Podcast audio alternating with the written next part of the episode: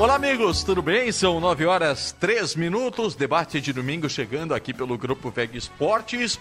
Final de semana de decisões pelo Brasil afora, diversos estaduais com a sua decisão e não é diferente aqui em Santa Catarina. Neste domingo, jogo dia da grande final deu o Havaí, deu o primeiro passo rumo ao título, vitória de 2 a 1 contra Chapecoense. Agora tudo fica para quarta-feira, jogo das 4 horas da tarde também, lá na Arena Condá, quando será conhecido, enfim, o campeão catarinense de 2021 e depois tudo é calendário nacional, as competições nacionais, restante de Copa do Brasil e por aí vai. Mas claro que o nosso principal assunto hoje, não poderia ser diferente, é toda a repercussão do que foi o jogo da tarde de hoje na ressacada. Os méritos do Havaí, por onde é que passou essa importante vitória do Leão. Vamos analisar também o que disse o próprio Claudinei Oliveira na entrevista coletiva.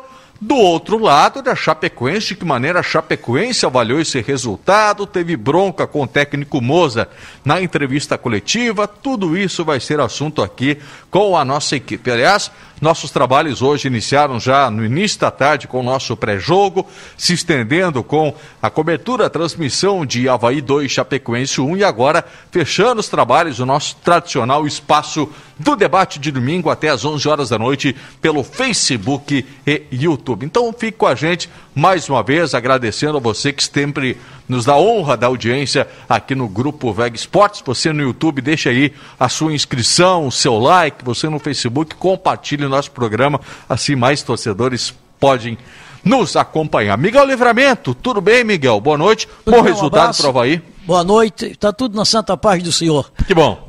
Acontece o seguinte, o, o Havaí ganhou a primeira partida fazendo um jogo bom, não espetacular, mas um jogo bom, e aqui mudou a sua característica. O Havaí mudou a característica de jogar atrás, dar a bola para o adversário e, e, e seja o que Deus quiser. Não. O Havaí propôs até o jogo. Só que tem um detalhe importante no jogo de hoje. Eu vi alguns jogadores do Havaí é, tecnicamente muito ruim. Caso do Júnior Dutra, por exemplo. Teve uma jogada que o Edilson rolou a bola para ele e assim: vai, meu filho, te consagra. Chutou mais grama do que bola. Ainda no primeiro tempo, num cruzamento para dentro da área, ele deu de canela, tirou, deu uma de zagueiro. Então, são jogadores que não vêm correspondendo à expectativa. Esse é ele é um deles. O outro também foi Getúlio, que não foi bem. E mais, no, no, no, no, uh, no geral, o Havaí fez o que tinha que fazer. Fez 1 a 0 dentro de casa. Se a vantagem da Chapecoense era boa, essa vantagem passou para o lado do Havaí. Agora, não pode tomar gols, ou pelo menos é, não pode perder o jogo. Se perder o jogo, perde o título. E daqui a pouco o Miguel vai aprofundar né, toda essa visão dele, análise do que ele viu no jogo de hoje na ressacada. A narração aqui na Vega Esportes foi de Sérgio Murilo. Tudo bem, Sérgio? Boa noite. Tudo bem, Zé? Um abraço, Paulo, Miguel, Simone e aqueles que nos acompanham aqui no nosso debate tradicional de domingo. Uh, normalmente, em decisão, não se tem jogo bom, tecnicamente. É um jogo meio truncado, meio travado, e não foi diferente hoje. O Havaí tentou um pouco, a Chapecoense tentou também pegar a rédea do jogo e ficou naquele. O Havaí chegava, não concluía, a Chapecoense chegava, não concluía. Praticamente, que eu me lembre, teve um lance de susto dentro da área. Foi quando o Gladson saiu, deixou a bola escapar no meio da luva, mas aí ele tinha marcado uma falta no Edilson. E do Havaí foi esse lance do Júnior Dutra, sob a linha da pequena, sobre a linha da pequena área. Ele, não sei, não conseguiu chutar a bola, foi impressionante o gol que ele perdeu. O Havaí já poderia ter saído na frente naquele momento. Tinha, eu acho que 20 minutos, 15, 20 minutos do primeiro tempo. No mais, o Havaí foi melhor no jogo.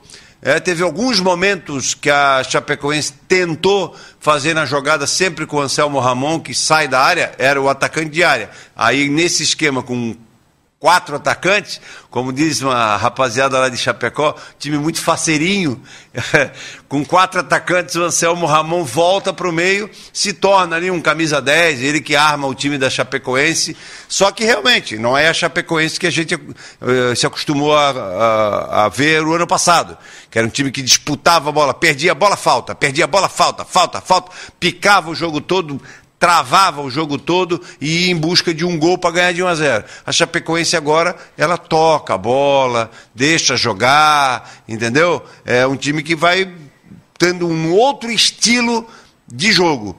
Não sei se o pessoal de Chapecó está acostumado com esse jogo tão leve da Chapecoense, que ao longo dos tempos a gente se acostumou a ver um, um jogo mais dividido, mais pegado. Hoje foi um jogo sem tantas chances de gol assim, mas o Vinícius Leite, que não sei porque é banco do Havaí, é, decidiu e o menino Lourenço também decidiu. Sérgio Murilo na rua hoje, quarta-feira, na Arena Condá Paulo Branco, estará no comando aqui da equipe VEG Esportes, sem dúvida hoje acompanhou o jogo. Tudo bem, Paulo? Boa noite. Tudo bem, boa noite aos colegas, aos nossos engajados. Olha, por se tratar de final, gostei do jogo. Foi uma partida que a bola rolou bastante. É, embora em alguns momentos uh, algumas faltas em, em, sequência e o árbitro marcando todas e dando cartão até uh, acertadamente, mas de uma maneira geral o jogo fluiu muito bem e na maior parte do jogo o Havaí foi melhor. Principalmente no primeiro tempo. O Havaí teve quatro ou cinco ações ofensivas muito boas no primeiro tempo. Teve três possibilidades boas para fazer o gol. Além dessa que o Júnior Dutra perdeu, que foi o Edilson que rolou para ele. Teve uma do Giovani já no final do primeiro tempo e antes uma do Valdívia, que o Diego Renan cruza do fundo do lado esquerdo e ele toca certinho, raspou no zagueiro e tirou o gol. Então o primeiro tempo foi do Havaí. A Chapecoense não chegou praticamente. Teve um chute do Fabinho longe, sem perigo nenhum. Aí no segundo tempo, quando a Chapecoense voltou melhor e perdeu duas chances com o Anderson Leite, a Chapecoense estava melhor em campo, o Havaí fez o gol com o Lourenço. Um gol improvável, por ser o Lourenço na cobrança, se esperava o Edilson, porque a barreira se mexeu, porque o goleiro falhou, mas aconteceu, a bola entrou e aí o jogo passou a ser novamente é, mais equilibrado. O Havaí não chegou a, a, ter o domínio, mas passou a ser equilibrado. E aí no final veio aquele lance, é, um cruzamento lá do fundo do Renato, né? ficou difícil identificar. Depois eu fui buscar fotos, aproximei e fiz zoom para conseguir identificar que tinha sido o Renato que cruzou. E aí o Vinícius Leite, num domínio hábil, é um domínio que foi meio gol, o Vinícius Leite tem algumas coisas diferentes, né? Eu também não entendo porque não é titular do Havaí, já falei aqui outras vezes, não pelo gol de hoje. E aí deu aquele belíssimo chute, fez o gol, fez a vitória, emocionante, deu um toque diferente para a decisão. Esse gol por acontecer no último lance da partida, e aí inverte a vantagem, né? Antes era da Chapecoense, agora é do Havaí. E agora, agora as possibilidades aumentaram bastante para o Leão. Aumentaram muito, né? Porque poder jogar por empate é uma vantagem considerável em uma decisão. E daqui a pouco o Paulo também vai aprofundar essa visão dele, de que foi um bom jogo para uma decisão hoje no estádio da ressacada. E claro, todas as mensagens de você que participa conosco aqui são lidas pela Simone Malagoli. Já tarde foram aí centenas, mais de mil mensagens. De novo, apostos para atender a nossa audiência, Simone. Boa noite. Boa noite, estamos aqui firme, fortes, sorridentes e você também participa com a gente, manda o seu recado. Quero saber o que você achou do jogo de hoje, o que, que vai achar, o que, está achando, né, para o jogo de quarta-feira. Chapecoense consegue virar, Havaí realmente vai ser campeão. Quero saber a opinião de você, participa com a gente. Facebook, YouTube, Grupo Veg Esportes e também no nosso WhatsApp 98823 1111 agora não tem áudio, mas você pode participar, pode mandar sua mensagem de texto. Tô por aqui, tô esperando a sua participação.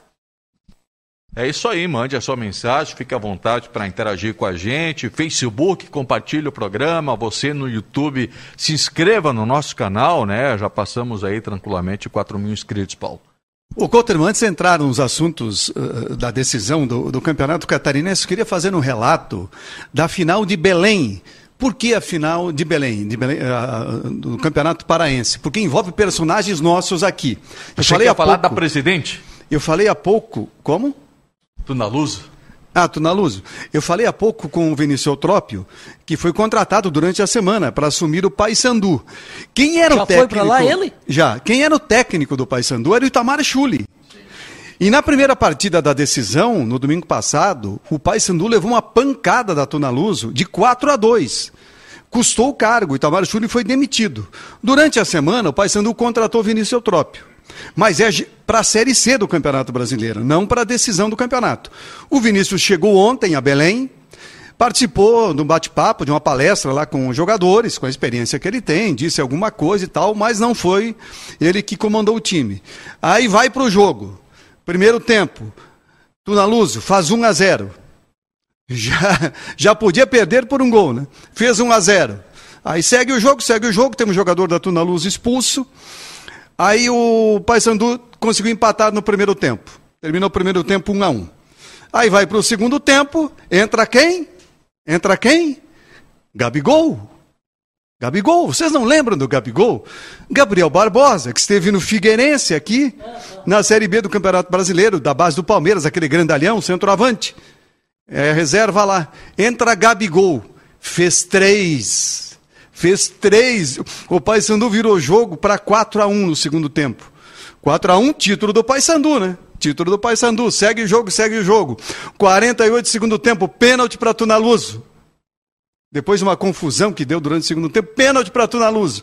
Aí o lateral, o Léo Rosas, vai bater e aí aí desfolhou a Rosa, chutou para fora. Se ele faz, a decisão ia para os pênaltis. E aí o Paysandu conquistou o título. Que roteiro, hein? Que roteiro. 4 a 1 pro, pro Paysandu, conquistou o título, virando uma com, derrota anterior de 4 a 2 Com três gols do Gabriel aí, tinha que ser campeão mesmo. É Agora, verdade. Mas, é, Aproveita, aí... fotografa, filma, que nunca mas, mais vai acontecer. Isso aí lembra, a princípio, não foi com tantos gols, mas o título de 2009, entre Chapecoense e Havaí.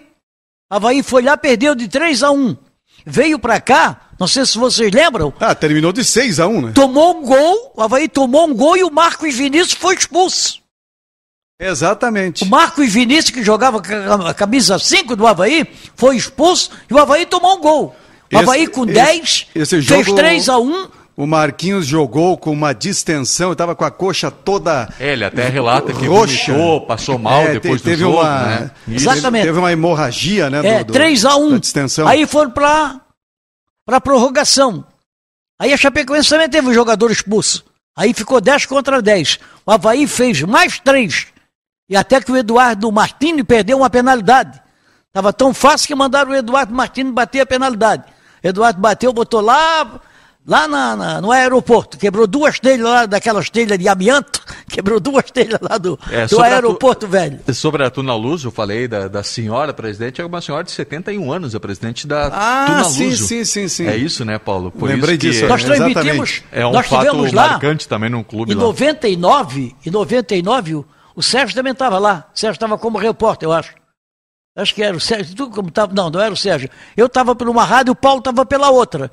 99, o Havaí estreou na Série B do Campeonato Brasileiro. O, o Adilson, não, o Cuca era o técnico do Havaí. E de lá nós fomos para Belo Horizonte, lembra?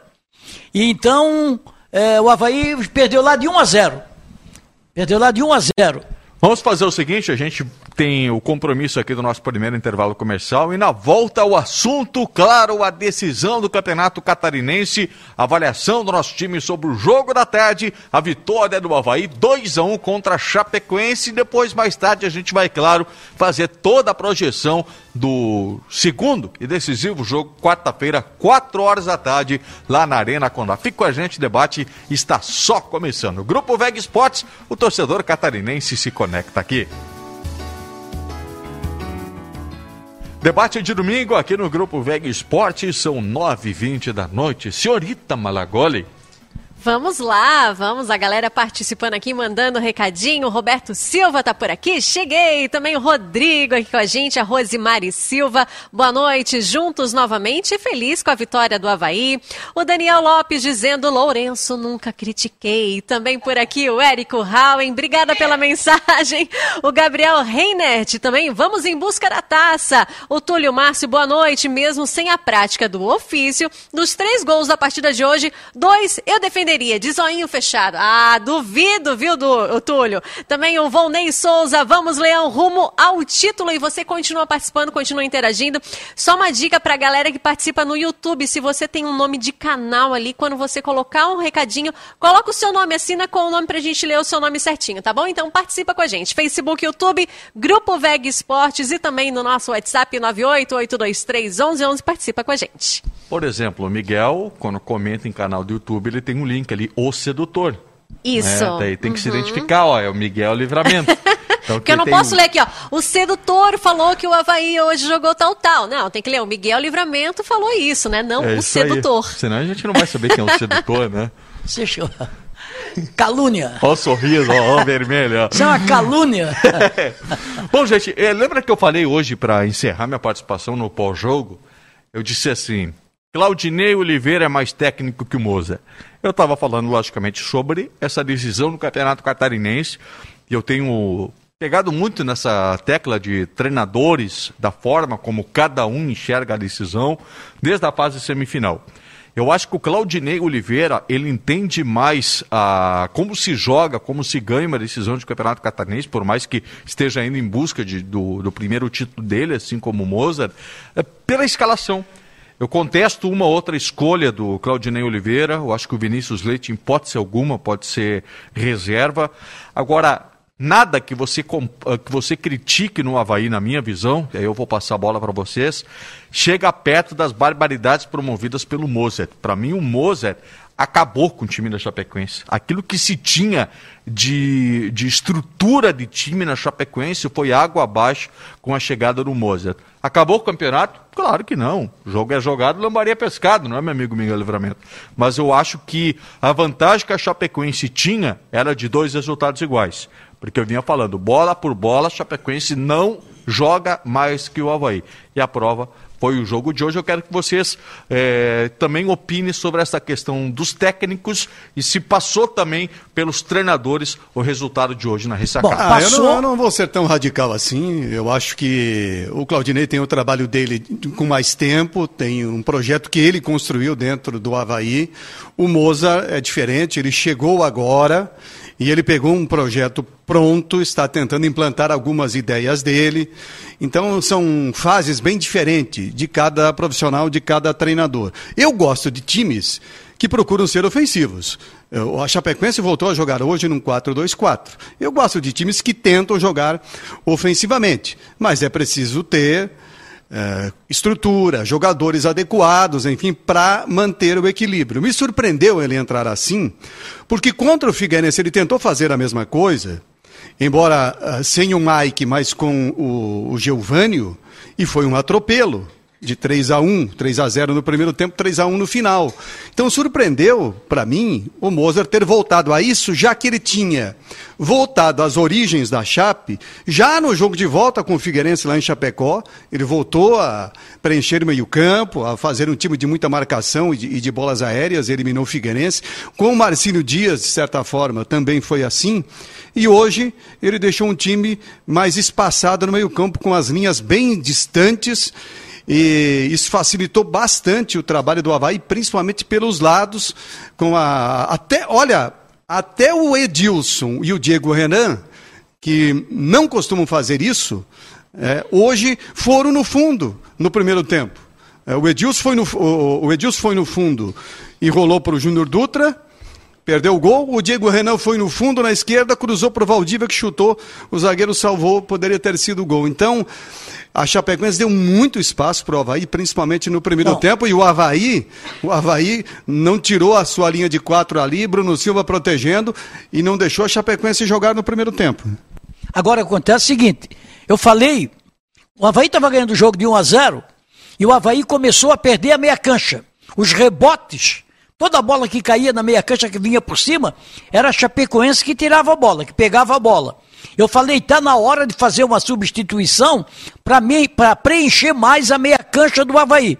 Acabei de falar isso, a Chapecoense fez o gol. E logo em seguida, que a Chapecoense fez o gol, o Claudinei Oliveira sacou, o, colocou o, o Jean Martin no time.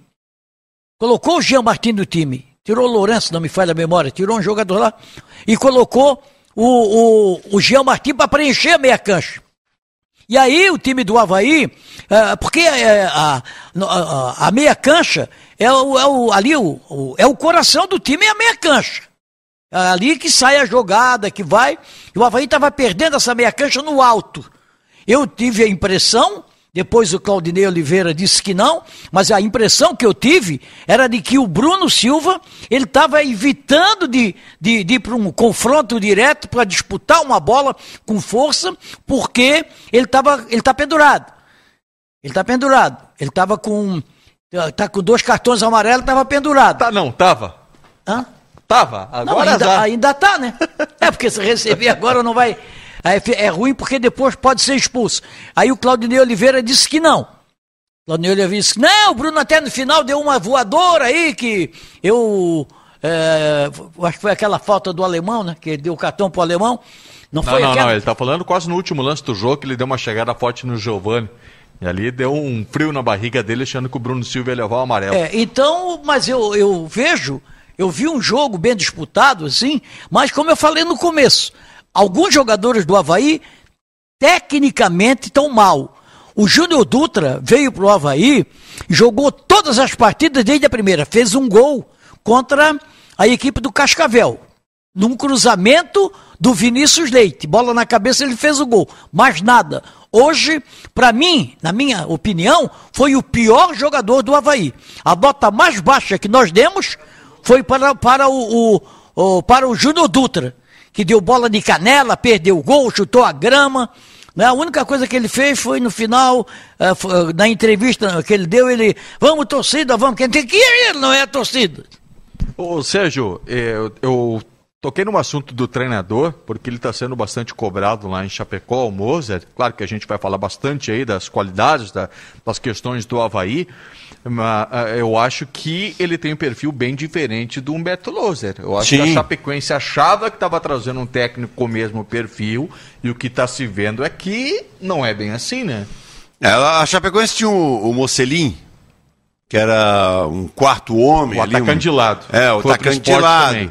É, mas ele marcava mais do que atacava. Sim. Sim. É, não tinha lateral do time adversário que fosse pegar na bola que o Mussolini não tivesse ali fustigando, fustigando. Chapecoense nunca jogou com quatro atacantes nos últimos tempos. Nunca jogou. Está jogando com quatro atacantes. Se você tirar, eh, vamos fazer um cara a cara, Havaí Chapecoense, goleiro por goleiro, elas por elas. Uh, lateral, o direito do Havaí é melhor do que da Chapecoense. Lateral esquerdo, os dois se equivalem, o Busanello e o Avenida. Tanto é que o alemão achou um, um, lançamento para o Giovanni ali e ficou entre o Busanello e o Derlan. A dupla de zaga da Chapecoense é firme. O, eu gosto do Derlan. Do, os o, dois zagueiros do Havaí são melhores. O, os dois zagueiros têm mais entrosamento. Do Havaí tem mais experiência, tem mais, tem mais estrada, entendeu? O Anderson Leite, o volantaço da Chapecoense, jogador de time grande. Esse é jogador de time grande, na minha opinião. Mas tem o Bruno Silva do lado do Havaí. Eles se equivalem. Anselmo Ramon, o Havaí não tem um jogador como o Anselmo Ramon, é outro que faz a diferença ali na Chapecoense. E os demais, uma quirela aqui para um lado para o outro, é basicamente... Perotti também, né? O Havaí não tem um jogador que é ah, sim, o Perotti, né? Perotti. Foi goleador, né, Paulo? Agora, tem, é, tem aquela coisa, tem jogador que jogo pequeno, ele, ele não, não dá muito interesse e decisão é comigo mesmo. Aí ele cresce na decisão. Eu conheci vários jogadores assim. Aldrovani, por exemplo. Indecisão, nossa, era com ele. Era com ele. Conheci atacantes que faziam gols à torta e à direita. Chegava em decisão, se escondiam. Entendeu? Uh, o Edilson, jogo grande, é com ele mesmo. Perdão. Então, o Havaí tem mais jogadores rodados. Então. Perdão, é a irritação da narração. Eu acho que quarta-feira isso vai fazer diferença. Esses jogadores experientes vão fazer diferença. Ah, não tem dúvida. São dois times com jogadores muito experientes, né? E bons jogadores, né? Bons jogadores. Você falou aí, da, comparando, né? O Havaí com a Chapecoense. São bons jogadores, embora a Chapecoense tenha um grupo maior, mais homogêneo, na minha visão, é, fisicamente melhor no segundo tempo, quando a Chapecoense começou a tomar conta do jogo, a parte física estava pesando. Foi aí que o Claudinei mexeu no time. Quando ele mexeu no time, o Havaí voltou a equilibrar também a, a parte física. Já tinha acontecido em Brusque, né, Paulo? É, é a, a Nós gente entende. aquele né? jogo. A gente entende. Edilson baixa intensidade no segundo tempo, é normal. O próprio Diego Renan. É, mas nem tanto pela idade, mas por questão do, do, da sua estrutura física. O Betão, né, que já tem 37. O Bruno Silva já não é mais garoto, então. Mas os melhores baixa. jogadores do Havaí têm sido esses mais experientes, Paulo. É, mais baixa Betão intensidade. e o Edilson, hoje o Bruno Silva jogou menos, Mas, mas, não, o não, Edilson não, mas não tá é, não, muita não bola. estou falando de desempenho, estou falando que baixa intensidade. Então, quando o Claudinei é, mexe, o Havaí volta a equilibrar o jogo no segundo tempo nessa questão no quesito intensidade, que a Chapecoense tem um grupo mais homogêneo nesse sentido. E a gente fica observando os lances que estão passando aí e vê como o único jogador que vinha de trás da Chapecoense a participar de finalizações e de jogadas é o Anderson Leite porque ele tinha um, um, agrupamento na defesa e um agrupamento no ataque, mesmo com o Anselmo Ramon recuando, jogando mais na meia. O, a Chapecoense não teve em nenhum momento o jogador que viesse de trás, buscasse uma tabela, uma triangulação e passasse para receber. Não teve. Isso aí facilitou muito uh, para a defesa do Havaí. Facilitou muito, porque era só acompanhar aquele jogador do setor, não viria um outro para mexer na, na, linha de quatro do Havaí e na cobertura do Bruno Silva. Isso facilitou bastante as coisas para o Havaí, quase o jogo inteiro. E, por outro lado, o, o Claudinei Oliveira, ele, ele tem tirado né, no segundo tempo, se ele tem algumas limitações nessa escalação inicial, ele tem tirado algumas coisas da cartola, né? Feito algumas coisas diferentes. A entrada do Renato, do Jonathan, Vinícius Leite, eles dão uma outra dinâmica para o time do Havaí, dão outro tipo de movimentação. É por isso que todo mundo fica questionando, né? Os melhores momentos do Havaí são com Vinícius Leite, porque não é titular. Se ele cabe no meio, se cabe no lado, se cabe na direita, se cabe na esquerda, se ele prefere a esquerda porque o Valdívia não pode ir por dentro ou para a direita, enfim. Tem outras configurações para esse time do Havaí. É claro que ele não vai fazer loucura agora, no momento da decisão. Mas os fatos estão mostrando que se ele quiser apostar no Vinícius Leite para começar o jogo, ele não estará errado. Paulo, a leitura que eu estou fazendo sobre o Vinícius Leite é a seguinte: o Claudinei Oliveira sabe que ele tem bola para ser titular e vai ser titular na Série B do Campeonato Brasileiro, é questão ali de curto, médio prazo. Só que, na minha visão, essa a conclusão que eu tirei, é de que no momento que ele está planejando o jogo, a estratégia de jogo, ele não só forma os 11, como ele também já deixa pré-determinadas as alterações, para ele ter essa carta na manga, para fazer diferente já com a bola andando, com, no meio do jogo.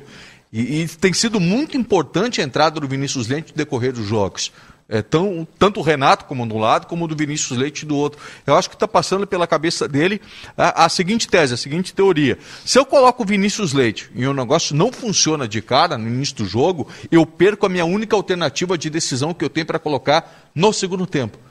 É, claro que a gente tem que partir sempre do princípio que os melhores têm que jogar. Isso é indiscutível, né? Eu acho que o Vinícius Leite vai ser o titular na Série B. Mas para esse momento, eu acho que essa tem sido a estratégia do Claudinei. Bom, eu acho que ele, no jogo de hoje, no jogo de quarta-feira, só você relembrar, no jogo de quarta-feira, 0 a 0 0 a 0 não interessava para o Havaí. Ele fez a seguinte, as modificações que ele fez hoje. Tirou o Valdívia, colocou o Vinícius Leite colocou o Renato e colocou. Peraí, não, foi mais ou menos isso, foi. O Renato... No lugar do Lourenço, Wesley no lugar do Giovani, Vinícius Leite na do Valdívia, Jonathan isso, no do Isso foi hoje, né? e o Renato no Não, Estou falando do jogo de quarta-feira. Ah, Aí, falta. Quem cobrou falta? Renato. A zaga, a zaga do Brusco botou pela linha de fundo. Quem cobrou o escanteio? Vinícius Leite. Vinícius Leite, a bola, o Getúlio deu uma casquinha, a bola sobrou pro, pro Edilson, que dominou, limpou, bateu de esquerda, fez o gol. Hoje, hoje, no segundo gol, quem, bate, quem fez o cruzamento? Renato, fez um cruzamento espetacular. Não é aquele cruzamento que vai quase na mão do goleiro, é aquele cruzamento que ronda a pequena e a grande área, por ali. O Renato é questão física para não iniciar, Miguel. É, eu sei, mas acontece o seguinte, é um jogador importante. Um jogador importante. Ele cruzou, a bola sobrou e Vinícius Leite arriscou. O Havaí não tem nenhum jogador. Qual foi o, o, o, o jogador do Havaí que nesses últimos jogos fez gol de fora da área? Não tem, ninguém mas, chuta. Mas isso não é exclusividade do Havaí, é o mal do futebol brasileiro, né? Gol de falta, gol de média, longa distância, hoje rapaz, tem sido hoje muito raro um, acontecer. O, rap, o rapaz da Chapecoense, o Anderson Leite, fez um gol bonito de fora É, da área. Ele é um senhor jogador, o Anderson Leite, Hã? pra mim, é o melhor jogador da Chapecoense. Sim, mas fez um do gol, mas ora, Ramon, chutou, o né? Havaí teve oportunidade. Mas, e- mas e nessa foi- questão aí de, de jogar por dentro, né? Jogar por dentro, de trabalhar por dentro para buscar finalização, é, é só olhar para os dois times que estavam em campo hoje. A Chapecoense, o, o 10, entre aspas, né? Do time da Chapecoense é o Anselmo Ramon. Anselmo Ramon. E- Que é errado na minha visão. é, eu também acho que é complicado. É complicado o Anselmo Ramon nessa função aí. E quem chega de trás para finalizar é o Anderson Leite, né? Então a Chapecoense tem essa alternativa. No Havaí, quem estava jogando por dentro hoje? O Giovani, que é um jogador que movimenta pouco e finaliza menos ainda. E o Lourenço, que joga ali mais por recomposição do que por criação e O finalização. Lourenço joga porque dá o- uma, Ent- então- um- intensidade para marcar a saída de bola do adversário. Então não vai jogar por dentro, o jogo fica todo pelo lado. E é verdade que o Havaí foi muito bem hoje jogando pelo lado. O Havaí ganhou o jogo hoje jogando pelo lado. No primeiro tempo ele fez boas jogadas pelo lado, com o Edilson e com o Diego Renan. E no segundo tempo, novamente, tanto é que o gol da vitória vem num cruzamento lá da direita pelo lado, com o jogador do outro lado entrando para dominar e fazer o gol, né? Exatamente. É, Agora, o- eu acho que. Pela coletiva do, do, do Claudinei, eu até falei hoje no pós-jogo que a minha opinião é que ele vai mexer no time. Ele disse que ele disse que o, ah, o Júnior é importante, o Júnior fez o gol talvez mais importante para o Havaí, o gol da Copa do Brasil. Ele justificou a presença do Júnior Dutra, mas disse que ele não poderia contrariar as evidências. As evidências é que Vinícius Leite não pode ser banco. Vinícius Leite tem entrado e participado bem, é um jogador de qualidade, um jogador que dá a opção de, de um contra-ataque mais rápido. E penso que, eu até falei que o Renato não pela condição física, mas eu estou mudando de ideia. Acho que ele pode até fazer isso. Eu quero deixar Vinícius Leite e Renato sem o, sem o Valdívia e sem o Júnior Dutra. Eu quero deixar para um segundo momento a projeção para quarta-feira, o que, que a gente imagina de escalação, até para a gente poder abordar ainda mais sobre o jogo de hoje. E eu vou tocar, olha, num cara que é muito criticado e hoje fez gol, que é o Lourenço. Vai ser assunto aqui na nossa mesa, mas a Simone vai trazer agora os recados que estão chegando, né, O Simone? que mais tem é nunca critiquei, Lourenço. Nunca Ah, é critiquei. verdade. Eu também nunca critiquei.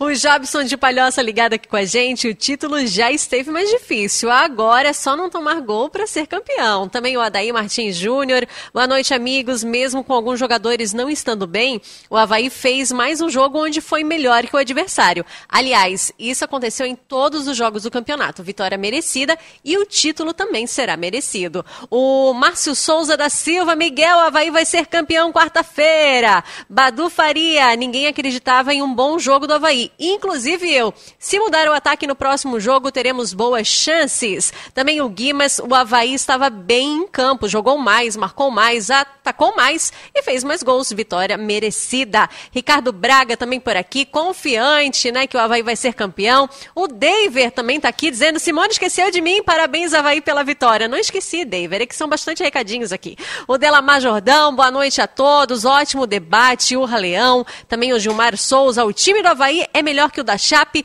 E o Cletoni House, grande Sérgio Murilo, jogou muito em Cancún. Tinete, né? Jogou muito É o em Cleto Cancún. News. News? Eu News, achei que era News. House. Não, é tipo, News. porque o, o H, o E. S também lê como House, né? Sim, sim. Eu tentei falar certo e falei errado. Ele está falando então. da Copa Caribe. É, ele falou que você jogou muito em Cancún. Chique, eu às vezes jogo muito lá em Palhoça e tal. Não, mas daí a minha cancha era covardia. Principalmente no All Inclusive, jogou muito. Ô, Bom, coisa né? linda. Aí é Só na bom. pulseirinha. Só na Esse jogou porceira. muito, esse jogou muito é porque jogava sempre, jogava quase todo dia e jogou muito. Ah, tinha é é? uma, nosso time de veterano tinha uma meia cancha que era eu, Badu, Sabonete e Renato Sá. E é sacanagem. né? Aí E é você continua participando. Vai lá, Facebook, YouTube, Grupo Veg Esportes e no nosso WhatsApp também, 988231111. Participa com a gente. Te vi criticando, ou melhor, te ouvi elogiando hoje o Lourenço, Miguel Ah, eu- eu- Não só pelo gol, Não, eu não, eu não, eu falo, eu sou, eu graças ao bom Deus, eu, eu na hora que é para criticar, eu não vou elogiar. E na hora que é para elogiar, eu não vou criticar. Eu acho que o Lourenço foi atrevido, e aquela tua história da coragem, né? Vamos ter que ter coragem. Ele teve a coragem de bater a falta que todo mundo imaginava, inclusive o, o Sérgio diz, prepara-se Edilson para fazer a cobrança. Era lógico, evidente, que a o cobrança da Sérgio falta... e toda Santa Catarina achou que era o Edilson que ia bater a bola. Eu falei que o Lourenço estava por ali, mas não imaginei. O, Lore- o- o Edilson tinha batido duas muito mal, fraquinha. E, o, Edi- e o- o- a personalidade do Lourenço de chegar, a bola tá lá. Qualquer um chega e diz, Edilson, deixa que eu bata essa aí. Dá licença. Não, tô, tô com confiança para bater. O rapaz foi lá. Agora, porque ele treina. Exatamente, ele Porque bateu. ele treina. Mas será que o Edilson na hora não, não, Não, se a- disse? se a não bola- faça isso. se a bola- Aí quando viu que a bola Se a entrou, bo- fizesse muito bem. Se a bola não entra, Olha, o Lourenço estava e- apanhando até agora. Se a bola ac- vai para fora, Isso acontece muito. Eu não sei se o Edilson deixou para o Lourenço, se eles combinaram, se o Lourenço ah, passou a perna no Edilson. A verdade é o seguinte. Que o detalhe o favoreceu, porque o jogador base da barreira, ele gira o corpo. E se ele fica parado, a bola batia nele. Aí passou pela barreira e ainda o goleiro aceitou. Então o Lourenço poderia estar sendo ah, cobrado até agora se a bola não entra, se ele não combinou com o Edilson. Isso me lembra muito, tem muitas histórias, mas uma, uma delas que eu lembrei agora, de jogador que faz isso, o Rui Guimarães que contava sempre essa história. Na final da Libertadores, o Cruzeiro jogando com o time argentino, não lembro qual, final de Libertadores no Mineirão, e aí tem uma falta na meia-lua da área para o Cruzeiro bater. Tinha Nelinho em campo, tinha mais dois, três grandes batedores. Primeiro Nelinho. É, o Prime- primeiro é primeiro Nelinho. né? E aí, todo mundo esperando a cobrança de um outro jogador. E aí vem o Joãozinho por trás dos três que estavam posicionados para bater. Sozinho era um ponto esquerdo. Pontos- grande, cracaço. É, ponto mas não era batedor. E, e passou a perna em todo mundo e bateu sem que eh, fosse treinado, esperado ou combinado. Meteu lá no ângulo e fez o gol, né? Antes da bola entrar, todo mundo foi para cima dele. Depois que a bola entrou, todo mundo abraçou. E só pra lembrar É, que mas- o Floripa Havaianos colocou, né, que quase um ano e oito meses depois o Havaí voltou a marcar um gol de falta. eu tinha falado hoje antes no pré-jogo, né? Com os dois anos, o último gol tinha sido do GG. Imagina. Se não me engano, um jogo com, com Botafogo na Série A de Campeonato Brasileiro. Agora, fiz uma observação sobre o Lourenço. A gente critica a condição técnica, a gente critica a questão de finalização, de qualidade para cruzar. Tudo isso é verdade. Tudo isso pode ser falado do Lourenço e faz parte do jogo, faz parte da, da crônica da torcida de fazer esses apontamentos. Agora, em nenhum momento a gente pode chamar o Lourenço de pipoqueiro. Ele tem muita personalidade. Entrega, Porque com o caminhão de críticas que tem em cima do Lourenço, ter uma falta como aquela hoje, num jogo de final, é muito cômodo para ele chegar e dizer assim: ó, Edilson, é contigo. Ele tira o corpo dele fora e olha, se eu der um mas ali o Couto, chutar longe, fora da ressacada, eu vou. ali- Eu, tô, eu tô fora dessa bronca, não É, vou arriscar. mas ali- Não, ele foi arriscar o chute, cara. É, mas ali vai muito da- do que o cara sente no momento. Do que o cara sente no momento. Jogador de futebol tem isso. Pô, tem uma falta, pô, se eu, tô me senti, eu me senti bem para bater, eu vou bater. Tem uns que não tá naquela. E talvez. Desde que esteja na lista dos que treinam, né? Sim, claro, mas. Não pode ser furão de fila. Sim, né? mas é lógico, mas eu acho ele treina, pelo menos foi o que o, o que o Claudinei falou, que ele Treina, treina, treina. ele treina bem. E não foi a primeira falta que ele bateu. Já bateu outras faltas. Bateu Aí al- tem o detalhe que eu sempre costumo dizer, eu vou citar um exemplo aqui. Breno, Figueirense Chapecoense, lá em Chapecó. O Breno dá um drible para fora, outro para dentro, deixa dois jogadores da Chapecoense para trás. E ao invés de acertar, só acertar o gol, ele tenta botar na gaveta, isola a bola. Acerta o gol. Tinha um treinador, eu era repórter, tinha um treinador, eu não vou Tele lembrar. Santana que falava isso. É, mas tinha um treinador que passou aqui por, por- Não sei se foi no Havaí ou Figueirense, acho que foi no Havaí. Eu era setorista na época. Ele dizia assim: não tenta achar a gaveta, acerta o gol, passa a responsabilidade pro goleiro. Entendeu? Se o goleiro estiver bem, ele pega, pô. Se E hoje ele- falhou. Eu. Ele o, falhou. O, Lore- o Edilson foi bater uma falta, não acertou o gol, acertou a barreira. A bola chegou fácil pro goleiro. Depois bateu outra, também não deu certo. O Lourenço acertou o gol. Um goleiro médio defende aquela bola. Entendeu? O goleiro tomou um frangaço, mas ele acertou o gol, pô. Se o Edilson, o Edilson cobraria aquela falta, ia levantar na grande área, não ia bater direto. Não, ali tinha que bater direto. Não, eu acho que não. Não sei, acho que talvez, não. talvez o. Edilson tentasse direto, ele tentou numa, numa anterior, que ele cobrou, ele tentou direto. Agora, todo, todo jogo do Havaí tem polêmica em torno do Lourenço, que não pode jogar, que pode jogar, que isso e aquilo. E é sempre ele que joga. E eu repito, desde que ele surgiu no Havaí, ele é o tipo do jogador que pode jogar em várias funções, que tem uma certa eficiência, tem um dinamismo, tem movimentação que é importante hoje no futebol, tem a, a intensidade, e é um jogador bom para ter no grupo, pode ser titular, principalmente no lado do campo. Eu acho que a Aí única questão contigo. é por dentro. No lado, sim. É, o Lourenço por dentro eu acho complicado.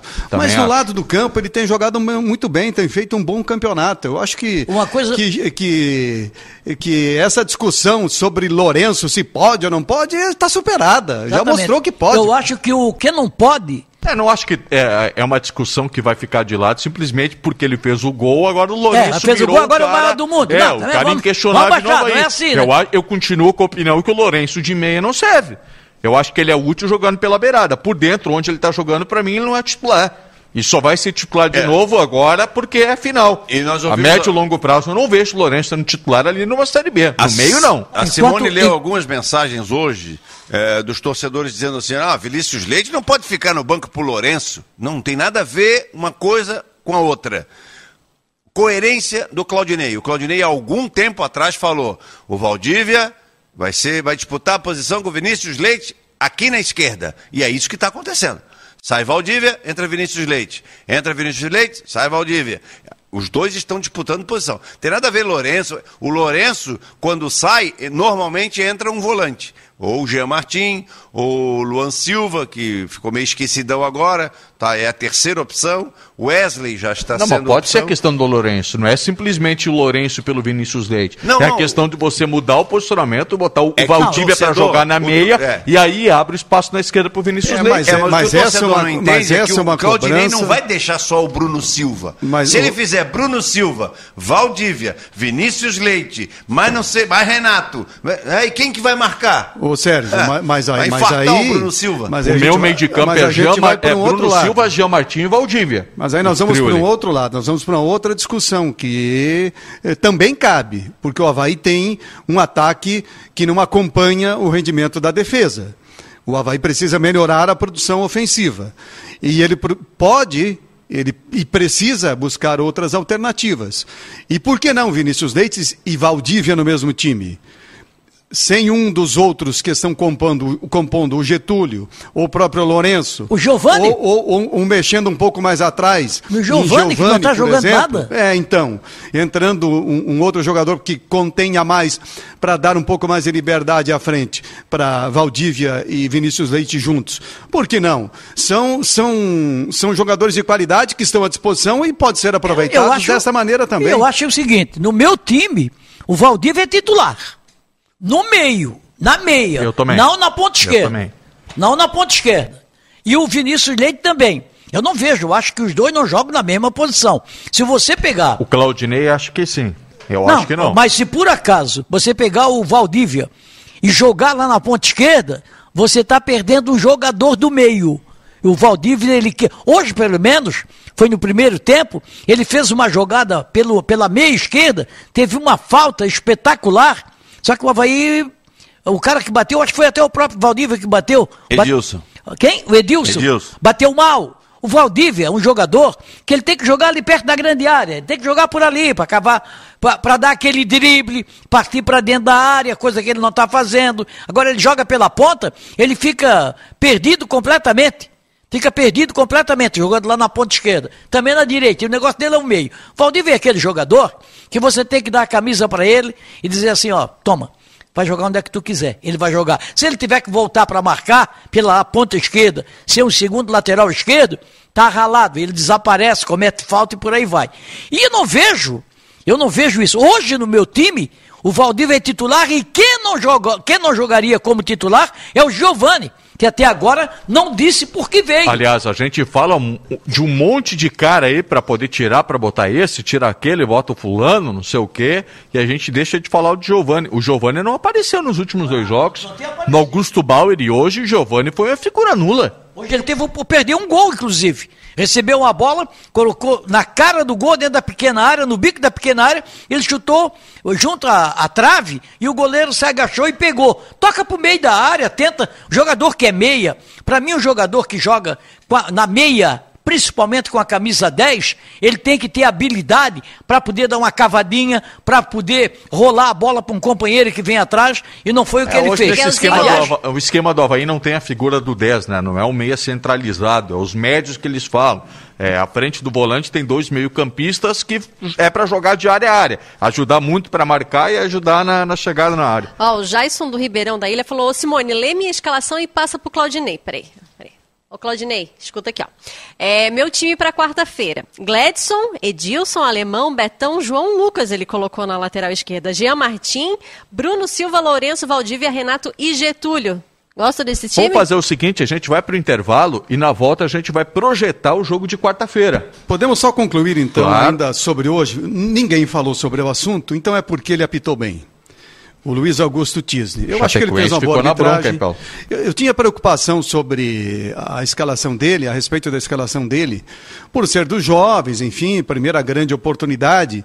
E quando tem necessidade de renovação, busca-se dar oportunidade aos mais novos. Mas não é o caso. A federação acabou de renovar, né? a comissão de arbitragem faz um bom trabalho nesse sentido. Acabou de renovar. O Braulio é a renovação da arbitragem catarinense. O Ramon Abateabel é a renovação da arbitragem catarinense. E quarta vai ser o Ramon, né? E, vai apitar a final. É, e um deles, o Braulio ou o Ramon, apita a, a decisão na, na quarta-feira.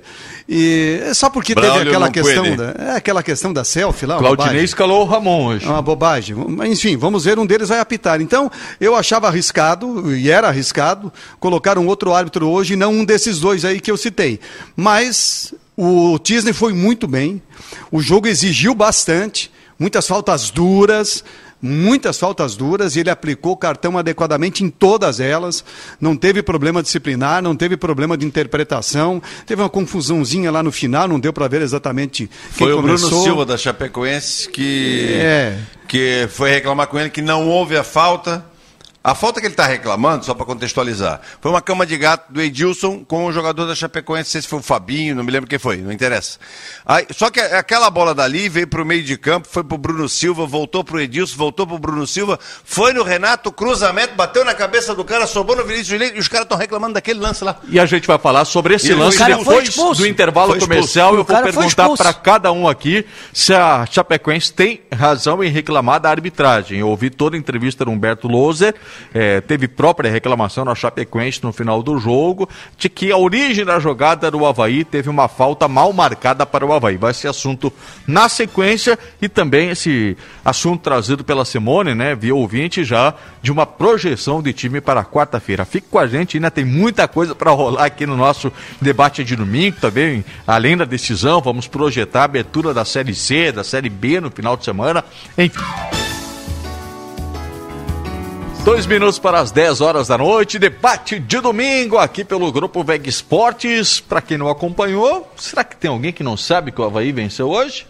Acho que todo mundo sabe, né? 2x1 um contra a Chapecoense, jogo de ida decisão do Catarinense, quarta-feira é 4 horas da tarde, jogo em Chapecó. E não foi só hoje que o Havaí venceu, ontem também. Também. Ontem não venceu. Não, ontem empatou.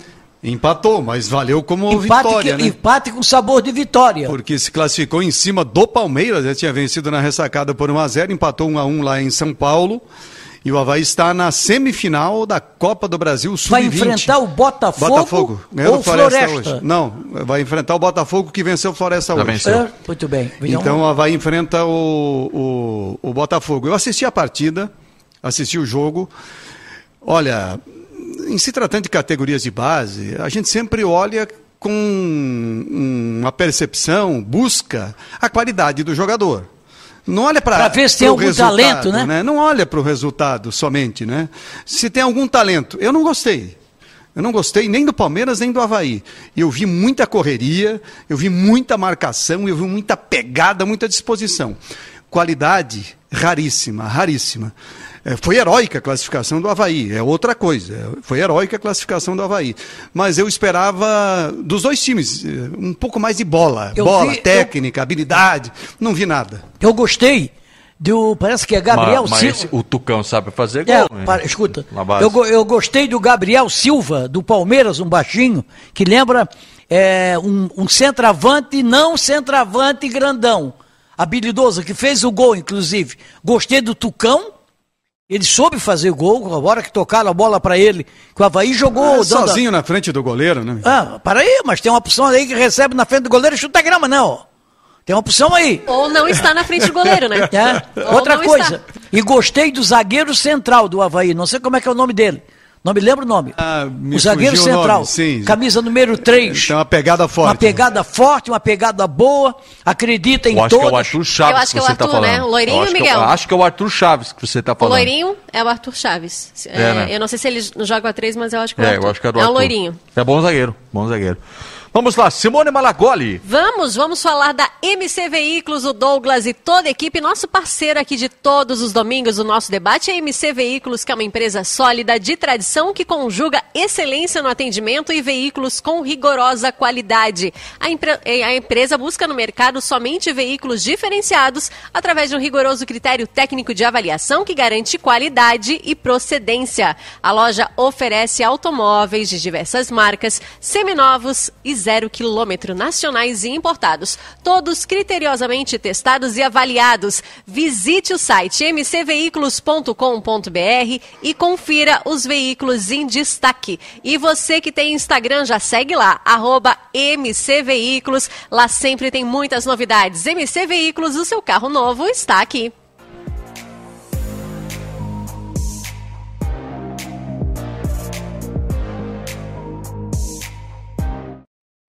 Miguel, a Chapecoense, eu estava ouvindo a entrevista do Mozart, até o Sérgio relatou bem, até no momento que já aconteceu, o Sérgio viu que tinha a expulsão do Bruno Silva, atacante da Chapecoense, a gente descreveu já no momento da transmissão, a Chapecoense reclama de que na origem do gol da vitória do Havaí, já nos acréscimos, o gol do Vinícius Leite, houve uma falta mal marcada para o Havaí.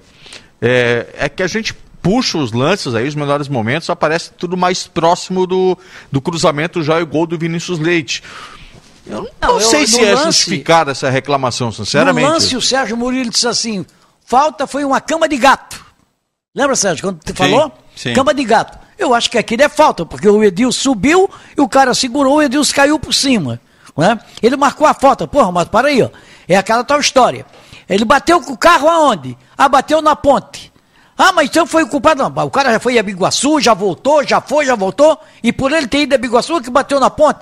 Porra, para aí, ó. A bola continuou rodando e foi para lá, foi para cá. Veio o cruzamento, o zagueiro tirou mal, o Vinícius Leite fez o gol. cara. É aquela tua história que eu digo. O discurso de quem ganha é um e de quem perde é outro. É, eu não vi ninguém falar sobre o lance do Kevin lá, Figueirense Chapecoense, aquele gol anulado. É, ninguém falou. Ninguém viu nada, como é que é, canela com canela, tal, tal. Aí passa, batido, segue o baile. Lembra do pênalti que, que a arbitragem viu do Betão contra a própria Chapecoense em Itajaí? É, Itajaí é a mesma coisa. É? É, isso Mas aí é- vocês, você, vocês vivem o cair na- futebol há, há quantos anos? Você sabe que sempre tem aquele chorinho pensando no jogo seguinte. O Claudinei reclamou da arbitragem, de cartão. ah, o Mozart reclamou, claro, eles estão pensando no próximo jogo, né? Querem colocar aquela pressãozinha, aquele condicionamento. Não sei se tu Mas eu não vi nada que merecesse Marco reclamação Aurélio, hoje, Marco não. Aurélio Cunha, quando trabalhava no Figueirense, chegou aqui para trabalhar no Figueirense, aí eu reclamava da arbitragem, aí o cara ele disse, ah, não estou reclamando, estou reclamando aqui, mas não é por causa do jogo de hoje, não, é para o próximo jogo. É porque o próximo jogo, aí o cara está reclamando aqui, porque tem gente ainda. Mas às vezes tem motivos eh, É, tem claros para reclamar. Mas não, é o caso, de hoje. né? Por Tem exemplo, treinadores- por exemplo, teve uma na coletiva hoje, eu quero falar, é, quero testemunhar que eu fui um crítico do Claudinei, fui quando eu achei que ele mereceu crítica, foi um cara que mudou a concepção de trabalho dele, mudou a mentalidade dele, é, viu que aquela, aquilo que ele achava que era certo não estava dando certo mais que era futebol reativo, dar bola para o adversário. Ele mudou o Havaí. Ele mudou a cabeça dele. E eu até disse, não sei por que o Claudinei chega. é, assim parece que está pressionado. Qualquer pergunta que vem, ele já quer rebater. Entra Então, armado, né? Ele mudou, ele mudou, ele está tranquilo, tá. Agora, eles não lembram do que eles falaram antes, que eles, pô, jogar contra a Chapecoense tem uma grande vantagem. Agora a vantagem passou para o Havaí. Ele disse, é, nós temos uma vantagem. Não sei se é tão grande assim.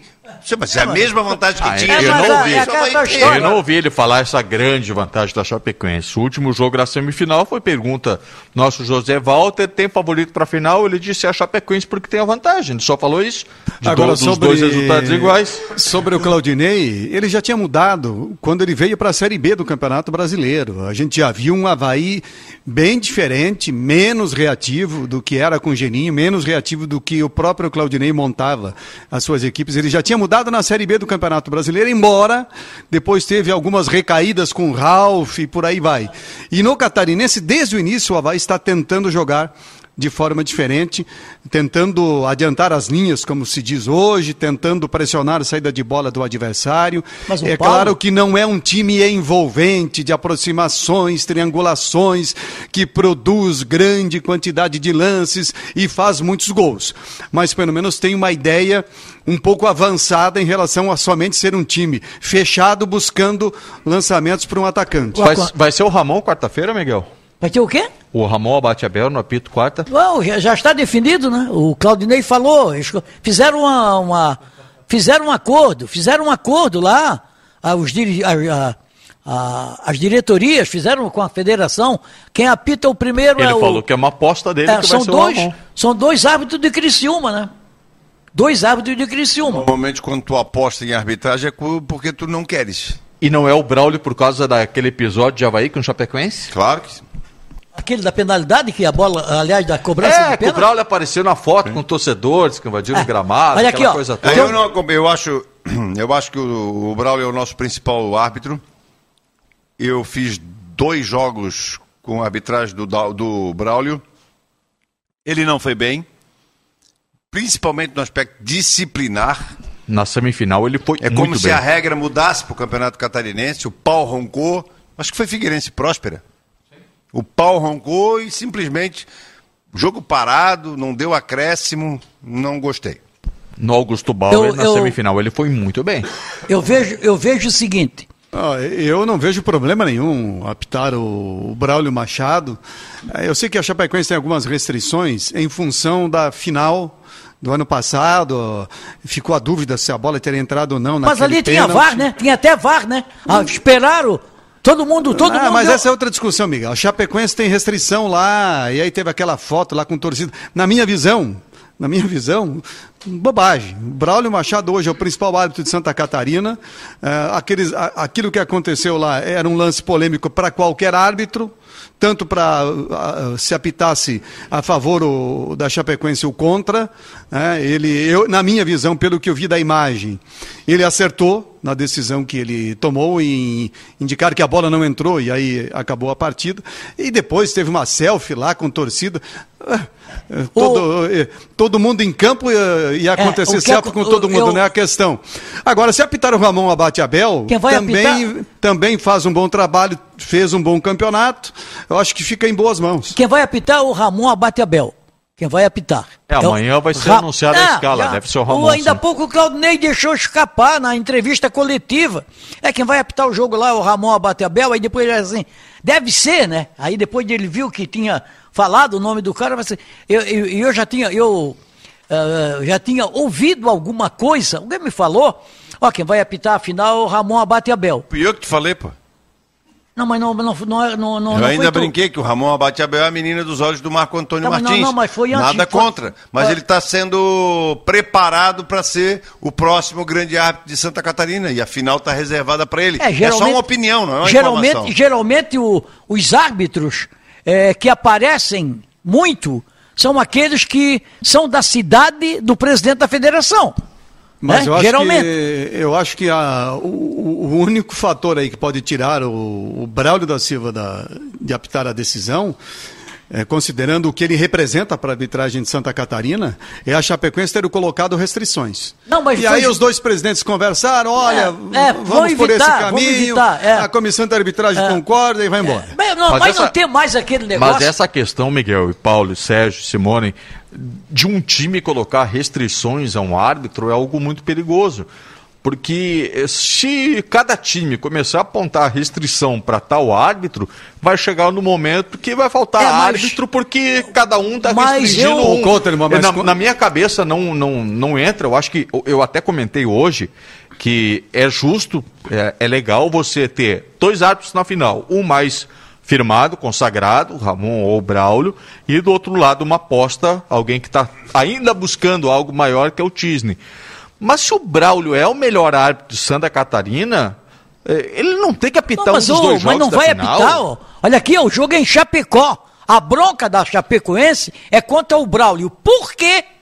Por que, que a federação vai provocar escalando o, o, o, o Braulio lá para Chapecó? Por que, que ela vai provocar isso? Por quê? Se a Chapecoense não quer. Eu acho que nesse ponto houve Ah, uma. mas se acontece alguma coisa em Chapecó, aí eles vão vetar também o Não, Ramon não, mas Abachabel. aí- Aí, aí vai não, chegar aí- o ano que vem, vão ter que Mas pegar o quinto aí, se árbitro, já acontece, vetaram os dois. Você está falando se acontece, mas já aconteceu. A- abre precedente. Já é um aconteceu, precedente sim, perigoso. mas olha, aconteceu. Isso aí, ele, o Delfim fazia isso e, tá, e o, e o, e o, o, o Rubens está fazendo. Olha aqui, eu conversou com os dois presidentes. Eu- eu- não, não, eu quero, não quero, não quero o, o, o Braulio, não quero o Braulio. Vamos botar o fulano e o Beltrano. O Dano, foi colocado. Só vamos relembrar o seguinte: Chapecoense bateu, a bola bateu em cima, bateu embaixo. Chapecoense disse que entrou, o Havaí disse que não entrou. O Braulio foi lá disse que não entrou, ok. Aquilo ali não decidiu campeonato nenhum.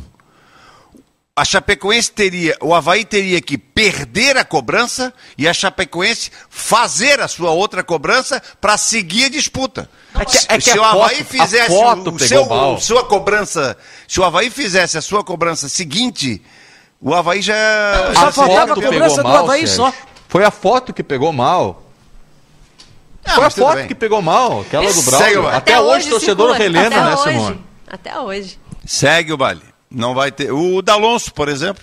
Fora o Braulio, o mais experiente de Santa Catarina, o D'Alonso. Mas que vai apitar- Tirando o Weber Roberto Lopes, tirando. Não, não, o, o, o, o Weber Bratz. deixa de lado. O Weber, não, o Weber tem que apitar é Série A, Série B, porque aqui ele, ele, ele não, não liga para aqui. Sabe, não liga. Ah, parece que está apitando Santa Catarina como se aqui fosse amador. Ele fez isso aí em vários jogos que apitou. E tem que apitar é, lá, Série A, Série B, por aí, bota pra lá. Simone, qual que foi aquela sugestão de escalação ali? Vamos lá, deixa eu recuperar Não sei aqui. se a- você tem a- separado, Tenho, né? Você trouxe há pouco. aqui. Aqui. Enquanto a Simone procura. Ela Não, já já achei, já tá aqui, ó. O Jaison, tu fala muito, Miguel. O Jaison do Ribeirão da Ilha, o time pra quarta, o Gladson, Edilson, Alemão, Betão, João Lucas, É. Jean Martim, Bruno Silva, Lourenço, Valdívia, Renato e Getúlio. Teve um pessoal que já falou João Lucas, né? O pessoal aqui quando Pode ele... tirar o cavalinho da chuva, que se ninguém se machucar, e o Havaí deve viajar amanhã, porque o jogo é quarta-feira, deve viajar amanhã. o time que vai entrar em campo é o mesmo time que entrou hoje. Também o Claudinei tem convicção nesse time, é esse time que vai entrar. Embora, embora alguns jogadores não estejam retribuindo a confiança que ele está dando. O, o, o Júnior Dutra é um. Pô, para aí, o centroavante, o Júnior Dutra hoje errou tudo, errou cruzamento, errou bola eh, na frente do gol, errou, a bola bateu na canela, saiu uma navalha, ele tá todo cortado, aí não viaja, sabe? Então, é, mas não vai mudar, vai ser isso aí, a não ser que apareça a contusão de algum jogador. É esse o time aí, ó. Agora Não, tem. ou ele- o Serrato se apresente 100% pro jogo. Não vai jogar. O Serrato é uma boa Pra ser opção. titular de jeito nenhum. É uma boa opção. Em virtude Não vai do voltar tempo- de lesão e ser titular no Chapecó. Exatamente, em virtude, até pela coerência do Claudinei, se o Serrato tiver à disposição, ele vai viajar com certeza, vai para o banco, que é uma boa opção, é uma boa opção para o meio. Agora, que ele não vai botar Jean Martin, não vai botar, eu penso que aí uma questão de sentimento. Acho que ele, ele vai tirar o Valdívia, vai botar o Vinícius Leite para jogar, ele tira o Júnior Dutra, passa o Getúlio para o meio, e, e faz essa alteração. O Vinícius Leite entrando no time do Havaí. Acho que é a única mudança que ele vai Eu, fazer. eu, eu, se sou ele, eu entro com o Valdívia na meia. Você vai jogar na meia, perto com. Você tira um atacante. Eu posso tirar um atacante, eu tiro o Getúlio, ou então. Mas não vai mudar, Miguel. Eu tiro, sim, eu sei, mas ele tira o Júnior Dutra. Estou dizendo sou eu. Tiro o Júnior Dutra, coloco o Valdívia no meio.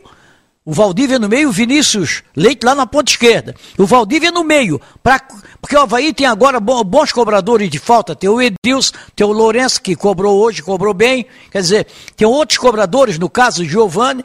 Mas quem sai do time nesse momento, se tivesse que tirar alguém, tem dois jogadores que eu tiraria. O Giovanni, que não jogou nada até agora, o Giovanni e o Júnior Dutra. Os dois não jogaram nada nesse jogo, nem naquele outro jogo lá de Brusque. O Havaí tem a melhor defesa do campeonato e o Havaí chegou até agora, com a vitória de hoje, eu acho que ele tem até mais pontos que a Chapecoense, né? Dá uma conferida aí, na, somando a pontuação da fase de classificação e, e mais os cruzamentos é, eliminatórios, eu acho que o Havaí já Tá tem. 22 É para porque a- 18. já tem É, mais a Chapecoense pontos, hein? fez quatro pontos na semifinal. Hã? A, Chapecoense ela fez quatro pontos na semifinal. Sim, o, E Havaí, fez também seis quatro. contra o Próspera. O, o- a Chapecoense fez três contra o Figueirense. Vamos deixar de fora o Ercílio Luz, né? Aí fez seis contra o Próspera. Seis. Então, Seis. o Havaí fez seis contra o Próspera, a Chapecoense fez três contra o Figueirense. Depois a Chape fez quatro com o Marcílio Dias e o Havaí fez com o Brusque quatro também. Ah, mas a do Figueirense Então não o, valeu. Hava- o Havaí ganhou hoje e o Havaí fez seis pontos a mais que a Chapecoense. Não, o time da Chapecoense e Figueirense, O a, aquele não valeu. Presta atenção. que que não o Havaí valeu? fez seis Quartas de final do campeonato, como é que não valeu? Presta atenção no meu cálculo Não valeu aqui. contra o Ercílio. Presta atenção no meu cálculo aqui. O Havaí fez seis pontos a mais que a Chapecoense na fase eliminatória. Esquece o jogo com o Ercílio Luz da Chape. Aquilo não existiu. Entendeu? O Havaí fez seis pontos a mais. Eles terminaram a fase de classificação. A Chapecoense tinha 20 e Acho que era 22. 22. Acho que era 22 e o contra Havaí terminou 18. com 18. 18. O Havaí hoje tem mais pontos que a Chapecoense no campeonato. O que não significa nada para agora, né? Eh, Sim, mas eu só quero dizer o seguinte: o Havaí tem essa defesa eh, que é a menos vazada. Pô, o sete gols até agora. O Havaí a tem Chapecoense hoje fez 26 e o Havaí 21 na primeira fase. 21. Então o Havaí tem um ponto a mais. Hoje o Havaí tem um ponto a mais no geral, somando a fase eliminatória. Então, o, Havaí com essa campanha toda, com a vitória que fez no jogo de hoje, não tem motivos de inventar e de fazer alterações. Eu acho que eu acho que o Claudinei vai começar o jogo com o time que vem sendo titular, que começou a partida de hoje. Agora ele tem que ficar muito atento ao que vai fazer a Chapecoense na sua escalação e no início do jogo. Porque talvez ele tenha que fazer alterações imediatas, não esperar intervalo. E aí essa lembrança que o torcedor faz ali de João Lucas na lateral esquerda, ela é boa, porque altura, estatura. É, mas não marca. A Chapecoense, a Chapecoense vai explorar muito a bola aérea lá. Como fez no Condé. contra o Figueirense. Na Arena Condé, Mas como eu- fez diante do Figueirense. Mas se eu e entendo também que o Serrato não entra porque ficou dois jogos fora, eu não posso entrar com o Ju, eu não vou achar É que diferente. o João Lucas vai entrar. Mas não é o mesmo Não, argumento de o, lesão. o João Lucas, já vem, tá o João entrando, Lucas né? vem entrando. É. João Lucas Não, já voltou a tem que tempo. Ah, não, mas entrando. entre o João Lucas e o Diego Renan, sou mais o Diego Renan. Ele marca mais. É um problemaço Até, até ainda esquerda. pouco eu falei, tu não estavas aqui. Não, porque- não marca mais não. Não, você não está- Não não- marca mais não. Não, não, o Diego não- Renan distribui melhor, não É, marca mais que não o João estava, Lucas Tu não. não estavas aqui no, no- na jornada, né? Mas eu falei o seguinte: a, a marcação do Diego Renan, o, Renan, o Diego Renan só vai na boa. Não é aqueles. Não, não é. Tanto é que nós demos nota 6 para ele. Eu dei nota 6 para ele. Eu na- dei nota 5 pro Diego na- Renan. na o que acontece é o Ah, seguinte: vai no marca individual. Melhorou, A marcação é na- melhorou. A marcação é na zona. é na melhorou o zona. desempenho do Betão com o Diego Renan. A marcação é na zona, o Diego Renan se posiciona e, e- e o forte dele é a distribuição, é a saída de jogo. Ocupa o espaço ali, como o João Lucas pode ocupar. O que o João Lucas tem a mais é estatura. Né, para poder enfrentar uma, uma jogada aérea Ô, que a, que a ô, Chapecoense Paulo. certamente vai tentar em cima do- da defesa do Havaí. Um pode ser mais alto, outro pode ser mais baixo, um pode ser mais gordo, outro pode ser mais magro. Agora é indiscutível que os dois falta muita bola. Sim, claro. E, É, e- eu, eu- eu vejo um problemaço na lateral Ah, e se eu esquerda tiver do que escolher- na Eu não vejo- eu não vejo problemaço, não. Acho eu, que- eu, eu, eu acho eu, que o- eu vejo o Diego Renan Eu acho que o- extremamente insuficiente para ser titular para quem quer brigar para a Série A. Eu acho que não, existe complementação de CSA, característica. pô, tá Você já tem um lateral lento do outro lado, que é o Edilson, é lento, mas aí ele compensa por toda a capacidade de liderança, de posicionamento, e do outro lado, alguém que não chove e não molha, que é o Diego Não, Renan. mas, mas, olha, é, o, o melhor seria melhor seria ter na lateral esquerda Renan Lodge, né? Melhor seria o Renan Lodge.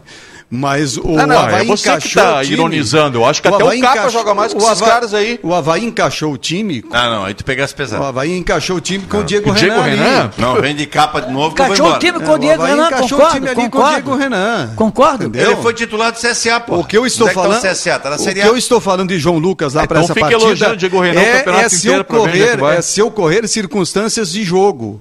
Se ocorrer Antes circunstâncias Diego de jogo. Renan do que Valdívia, pra mim. A- Assim, Mas assim aí é birra a- tua com o Valdívia, né? Assim Aí como dependendo de É birra tua circunstâncias. com o Diego Renan, então.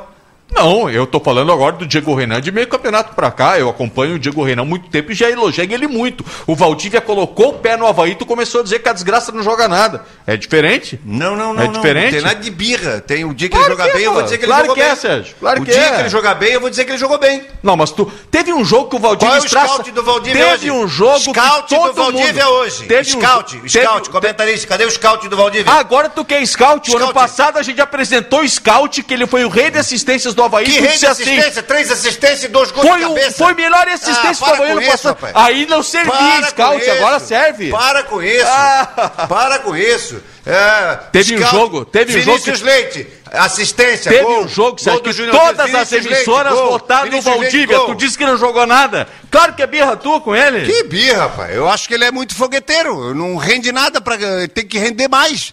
Tem que render mais, tem que meter uma bucha na decisão, tem que botar dois caras na cara do goleiro, tem que dar uns dois, três chutes. Não participa Pô, do mas, jogo. mas então ninguém tá Fica- jogando nada. Fica correndo. Se pra esse é lá, o teu nível de exigência, pra ninguém lá, joga nada, pra Sérgio. lá, pra cá, pra lá, pra cá, pra lá, pra cá. Não joga, tem que produzir. O De Bruyne vem também? O De Bruyne vai chegar? É? Junto Ah, Se pode. esse é o nível de exigência, Não pode, ninguém jogar, jogar. não pode jogar na ponta esquerda. Então fala pro Claudinei, eu não o- quero jogar na ponta esquerda. É, tá, isso aí eu concordo. Não quero jogar se na eu ponta sou esquerda. ele, se eu sou ele, se eu sou ele, e o Claudinei, e o Claudinei me escala como ele me escalou lá na ponta esquerda, professor, não vou não. Mas eu quero- ó, não, não vou não. Eu quero voltar ao ponto original de partida dessa eh, discussão toda. Eh, que eu, eu falava de circunstâncias de jogo. Que o Claudinei Oliveira tem que ficar atento, e ele sabe disso, né, com a experiência que tem, de como virar a Chapecoense para essa partida. Porque eu não imagino que ele vai mexer no time para começar, não é recomendável, mas talvez seja necessário Dependendo de como a Chapecoense entrar em campo e com a atitude que ela tiver e com a estratégia que utilizar, seja necessário mexer logo, ou no posicionamento ou em jogadores. E é aí que pensar em João Lucas para uma lateral para elevar a estatura é uma alternativa. Em pensar em Vinícius Leite numa função de ataque ou de meio é uma alternativa. Pensar em Jean Martin, dependendo das circunstâncias, no meio no lugar de Giovani é uma alternativa, entendeu? É, então Mas é- aí é circunstâncias de jogo. Exatamente. Mas eu também faria o seguinte: o, o, o Claudinei tem várias opções. Tem várias opções. Ele pode até jogar com o Bruno, como ele fez ainda há pouco, no final do jogo, botou o Bruno para frente. Adianta ele. Botou Aí o é o que eu Bruno pra frente. falei, aí entra Jean Martin. Porque, é, pra ir, exatamente. Eu acho que logo à frente isso pode acontecer. É. Em Chapecó agora, ainda não. Agora, agora tem o seguinte, eu acho. Se o jogo exigir, faz. É isso que eu estou dizendo, circunstâncias do jogo. É, ele não pode tomar o gol, né? Não pode fazer depois de tomar o gol, né? Porque se ele. Se, o- se a Não, se Chapecoense- levar um, vai ter que fazer só um, a Miguel. Chapecoense Empate bota o gol. Na, a Chapecoense bota um gol na frente, pode. Pode nada, joga, vai lá não vai empata, empatar. é isso, campeão, O Havaí não vai empatar. Ah, não vai por quê? Não, mas é muito difícil fazer gol. O time do Havaí é muito difícil pra fazer gol, pô. É um parto pra fazer um gol. Hoje fez, Fez dois, dois? mesmo adversário. Fez dois, derrubou tua tese que só fazia não sei o quê. Fez dois gols, pô. Fez- é muito pessimismo. É Faz gol terceira, sim. é a terceira. O Faz Havaí gol, bota jogou, os caras certos que faz gol, pô. Havaí jogou 11 partidas. A no- gente no- viu na- nesse na programa o Sérgio. Murilo otimista com o Havaí e o Miguel Não, eu não sou pessimista, negativista, então. eu não sou negativista. Não, Não. eu não sou negativista. Não, eu, eu otimista com o Havaí. Você disse que ele está sendo muito pessimista? Não, mas dizer assim, ah, se a Chapecoense fizer 1x0, ninguém mais. Por que estão achando que a Chapecoense é Também Atlético de Madrid? tanto é verdade a Chapecoense é dali pra baixo. Ou tu acha que a Chapecoense tem muita opção para mudar? Não, tem o, tem o fulano, tem o ciclano, tem, é aquilo ali. Tá, mas tem o artilheiro do campeonato. É aquilo ali. E o Figueirense foi lá Teve e perdeu de dois. Tem o artilheiro do campeonato na fase classificatória. Contra o Figueirense não fez. Contra o Figueirense, time fraco do Figueirense, não fez. Ué, Figueirense tomou dois gols de zagueiro. Os dois zagueiros da Chapecoense Aí fizeram os gols. tem que tomar cuidado, bola alta na área. O Havaí não, tem que tomar tudo, cuidado, Havaí, bola alta na a área. A zaga do Havaí não é o problema, é a solução do time. É a melhor zaga do campeonato disparado. É, mas é uma zaga com problemas na bola aérea. Claro não é o forte. Claro que tem. Não é o forte, principalmente Pode, do Betão. Eu não quero tirar o mérito aqui de jeito nenhum e tô torcendo, todo mundo sabe que eu tô torcendo pro Havaí ser campeão. Todo mundo sabe por dois motivos que eu torço para o Havaí ser campeão. Agora tem o seguinte, meu amigo. O, o, o, ah, porque a zaga do Havaí, porque não sei mais o quê. Não dá para ter, não, não serve de parâmetro o futebol de Santa Catarina. Não serve porque mas os é, ataques mas, fracos... Mas tá disputando o futebol catarinense. Mas serve sim, de parâmetro para quarta, né, sim, Miguel? Para quarta pra serve. Só a Série B depois eu falei, é eu falei, eu falei aqui semana passada, ó, o time do Brusque, não sei, eu vejo o time do Brusque com uma casinha de pau arrumadinha, não, tem dois artilheiros, tem o Pirambu, tem não sei mais quem, tem, tem é um o, fato. tem o Tiago Alagoano. É um Bom, fato. Aí falei, aí eu falei, aí alguém disse assim, é, mas a Chapecoense é diferente. Tem o Anselmo Ramon, e tem o Perotti. Tem. Hoje não tocaram na bola. Tá, o Selma Ramon não, não, demais. Mas não dá é para comentar em cima de resultado, jogou, Miguel. Não, Antes de começar. Tô, tô, tô, tô, comentando em cima do jogo que eu vi. Mas tá antes que o Perotti jogo... interessa. Mas, Miguel. Que é um jogador que sabe fazer gol. Se ele tá no ataque do Havaí hoje, com a categoria que ele tem de botar para dentro, ele teria feito três gols. Mas me corrija se eu estiver falando bobagem, tá? Não quero colocar palavras na tua boca.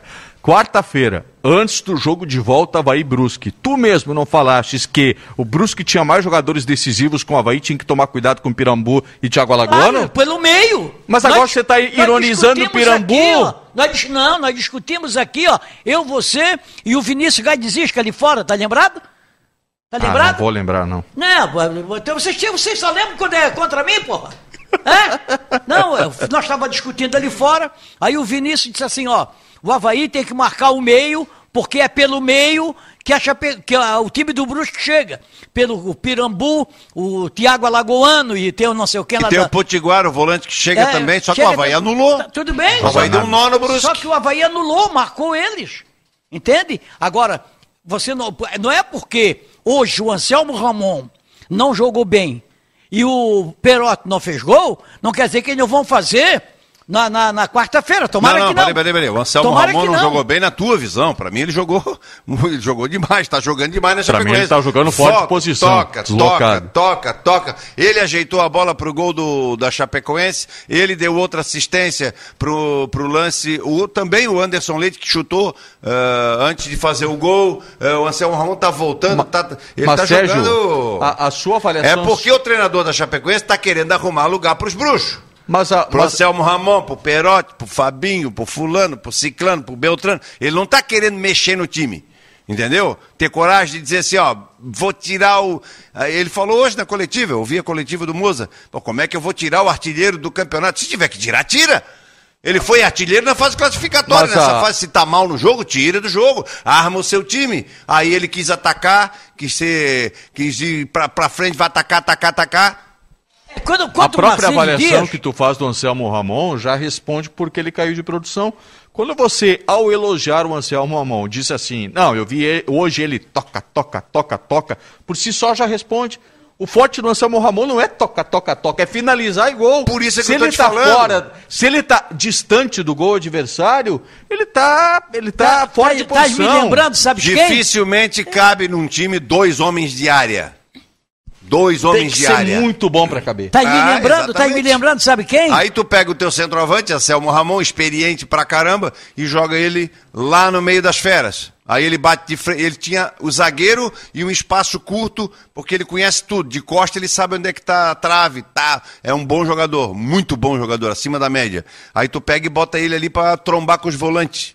E o volante dele sempre para um lado, para o outro, não está acostumado a fazer. Mas faz porque é um jogador acima da média. É, você só pode acomodar dois centroavantes se eles realmente são fora de série. Prova... Um é rápido, o outro isso, paradão. Mas não, okay. prova... se, o cole... e se o coletivo vai conseguir suprir a, entre aspas, falta de competitividade. A prova... se você tem dois centroavantes, vai faltar a, gente para mais. A prova está no melhor time do a, Brasil. Eu acho que a falha na estratégia da Chapecoense foi assim no jogo com o Figueirense, foi assim no, no, jogo com o Havaí hoje.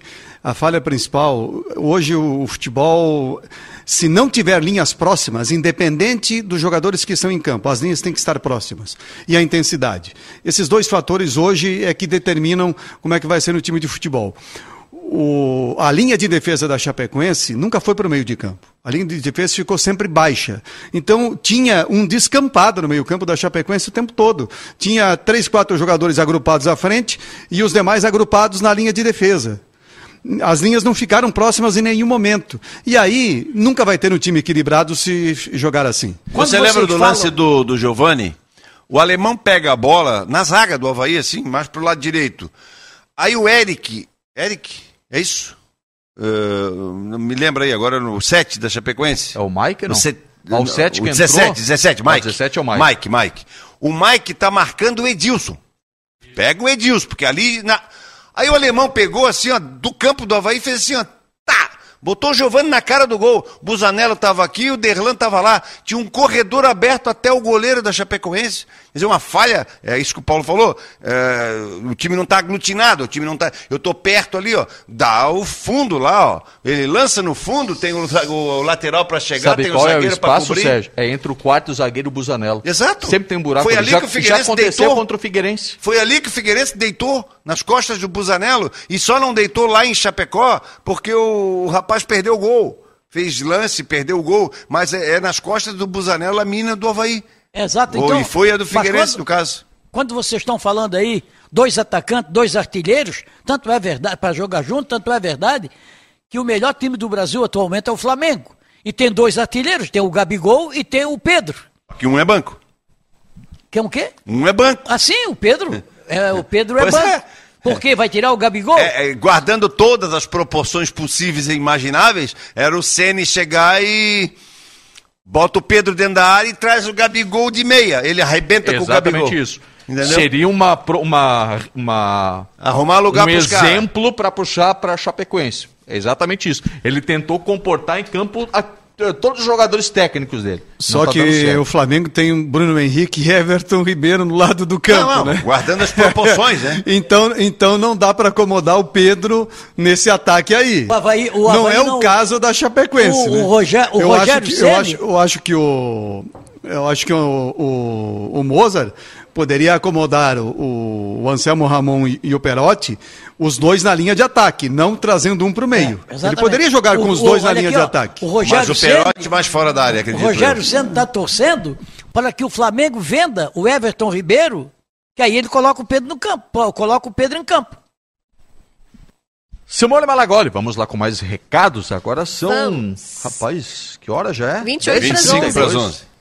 A Maria Helena Alves, vamos que vamos, mais com o pé no chão. Também o Marzinho Raulino tá ligado com a gente. O Marco Jeremias sobre o Lourenço não é nenhum craque, mas é o que mais luta no Havaí. O Aloysio Luiz também dizendo: olha, depois do jogo do Brusque, né, na primeira fase, o Havaí fez gol em todos os jogos fora de casa nesse catarinense. Por isso eu digo: se a Chapecoense quiser ser campeão, vai ter que lutar para fazer dois gols, porque um Havaí marca.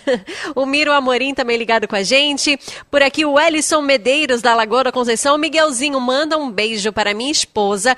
Respeita a esposa dele, hein? A Josiele, ela é sua fã. Vamos, Leão, ruma mais um título. Como é, é o nome dela? É a Josiele, da Lagoa da que... Conceição. Não pode dizer para escolher o lugar do beijo, senão não. o Ellison vai ficar bravo. Grande abraço, ela pode escolher. É? O problema é então é dela, tá. eu não estou mandando beijo para ela. o cara me dá um presente, eu vou colocar onde é que eu quiser. grande abraço, grande beijo, escolha o local do beijo. Um abraço pro teu marido. O José Henrique de Assis também por aqui. Coisa linda deixar o Leão chegar. Vamos ser campeões. O Thiago Meneghelli Parabéns pela transmissão e fala para o Paulo que é fácil jogar ao lado dele. O Thiago Meneghelli, vocês são todos jogadorzinho ah, aqui, né? Não, Thiago, nós batemos uma bola aí na sexta-feira. Né? Esse ele é, batemos a bola na sexta-feira. ele, ele prometeu, ele cumpriu, viu? É, é.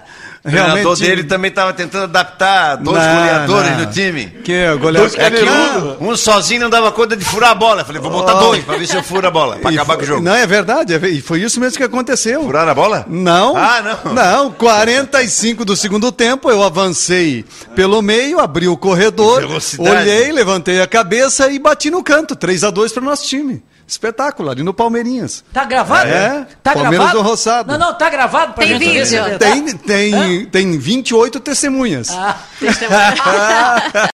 comprar Agora- testemunhas. Agora eu vou te contar, papel aceita tudo mesmo. Miguel que diz isso. Tô lendo uma manchete aqui, ó. Chamusca sai otimista do estadual e faz planos para o Botafogo na Série Ah, B. tu quer falar do Botafogo? Eu, vi uma matéria essa semana assim, ó. Nova possibilidade de parceria no Botafogo prevê dois títulos de Libertadores em 10 anos. Sabe quem- Eu lembrei de outra promessa. Cara, um pouquinho quem mais fizeram? perto que eu vi. Os caras fizeram festa. Ah. Quando for falar do futebol de Santa Catarina, gente, cuida, porque o nosso futebol é organizado, botaram 12 clubes, mas não é mais, não é menos do que a maioria deles. Os caras estão Rio fazendo de Janeiro festa. tem final de Taça, Taça Rio e Carioca Rio, no Cara, mesmo tu dia. que é-. Taça tu Rio, quer- quem ganhou a Sérgio, Taça Rio é tu o que é quê? torcedor- Mira na lua. Tu que é torcedor lua. do Botafogo? Vice quem é que Sou perdeu? torcedor de Ele nada. é torcedor do Botafogo? É, eu não Botafogo, sabia, ele é Miguel. pô. Ah, Ele? É. Por Sofredor influência- danado? Por influência do meu querido Ele- e saudoso pai, que era botafoguense, mas nunca fui Vice torcedor quem de é que nada. perdeu o primeiro pênalti ontem? Foi o teu ídolo? Não, eu não. Quem Pedro perdeu Castro? foi o Pedro Castro. Foi? E bate bem pênalti, né? Bate. Botei o- ontem o goleiro do. Mas isso o acontece. goleiro, que é- o Vanderlei, que era do Grêmio. Pegou três Pegou pênaltis. três, três pênaltis. Sim. Pegou mais do que a conta, não. Não, não, e os caras fizeram uma festa monstro. Aí o cara do Vasco fez o gol e fez assim, ó. Acabou, acabou! Eu falei, campeão do que? Taça Rio, é quinto lugar. Quinto colocado Cara, do Campeonato Carioca. isso, cara. A- o, Não, aquilo ali é Rio- uma loucura. O futebol Loucura. do Rio de Janeiro, ele proporciona algumas coisas assim, cara. É, tu, é oba, tu- oba. é, outro dia, tu tenta explicar pra alguém, por exemplo, como é que funciona o Campeonato Rio. Tu vai ficar conversando uma hora, tu não vai conseguir explicar. No mesmo dia tem uma decisão de Taça Rio e Campeonato Carioca. Num contexto desse, o que, que vale a Taça Rio, cara? É como se fosse equivalente a um turno. E no mesmo dia tem decisão no campeonato. É, não, não dá pra... Me explica, Não dá, não dá. tem a decisão da Taça Rio. E à noite. E o que, que é o Taça Rio? Seria É, um turno do é, campeonato seria. antigamente. Taça Não, Guanabara e a Taça, Rio. Não, não, a Taça Rio, no Rio, esse ano, eles fizeram assim, ó. Quem sobrou, os quatro primeiros colocados Mas da não Taça faz, né, Guanabara. Miguel? Hã? Não faz, Não, né? não faz, não, eu Tem também a acho. decisão, o Fla-Flu e deu, né, cara? Pô, que... O, Ó, o Neri Rio, o Rio de. Janeiro é uma confusão, né? É. Rio de Janeiro é o estado da confusão, é, um- né? É o retrato do Brasil, né? Olha, já tem um amigo meu que diz, futebol é- só Não, acabando e não- começando de novo pra ver se dá certo. Não todas as, não todo o E Brasil, agora, né? agora ainda tá melhor. O Sul é diferente. Agora ainda tá melhor. Antigamente, levava um saco, um pacote lá de camarão pros dirigentes da CBF e botava o time na Série A. Cartola, que era assaltada, É. depois de pegar dinheiro da renda, é cada uma. Simone. Só mais uns recadinhos aqui. O Neri Silva ligado com a gente. O Edvi Pérez também dando parabéns aí pro Lourenço. O Antônio Balbinotti, parabéns pelo programa. Sou Chape, mas o Havaí mereceu a vitória. O Beto de Palhoça também dizendo que o Havaí vai vencer o jogo lá também. O Thiago dizendo que Miguelzinho é o Pelé das rádios. Não tem pra ninguém. É um rei. Aí, Miguelzinho. O Paulo do Ribeirão da Ilha também ligado com a gente. O Daniel Barcelos. O Ivan Rodrigues também dizendo o leite não pode ser banco no Havaí. Geraldo, agora o Lourenço renova até 2025. E o Mário Luiz, Lourenço, nunca critiquei. E o Nascimento da Tapera também criticando. O pessoal criticando bastante o horário do jogo, né? O pessoal tá Ah, revoltado. complicado. Quarta-feira, quatro horas da tarde, todo mundo trabalhando, né? Mas tudo bem. É sessão da tarde, né? O horário de filme antigo. Realmente é a desvalorização do produto. Porque se você o- olhar para o número de pessoas que pode assistir um jogo à noite, numa quarta-feira, ele é três vezes mais de quem pode assistir um jogo às quatro horas da tarde de uma quarta-feira. É só olhar qualquer índice de pesquisa eh, de televisão. Você vai ver, sempre tem três vezes mais pessoas assistindo à noite do que durante a tarde. né? É, eu pensei, até pro, ah, perguntei pro Zé, Zé Henrique Couteman, se tinha algum problema com a iluminação da, da Arena Condá.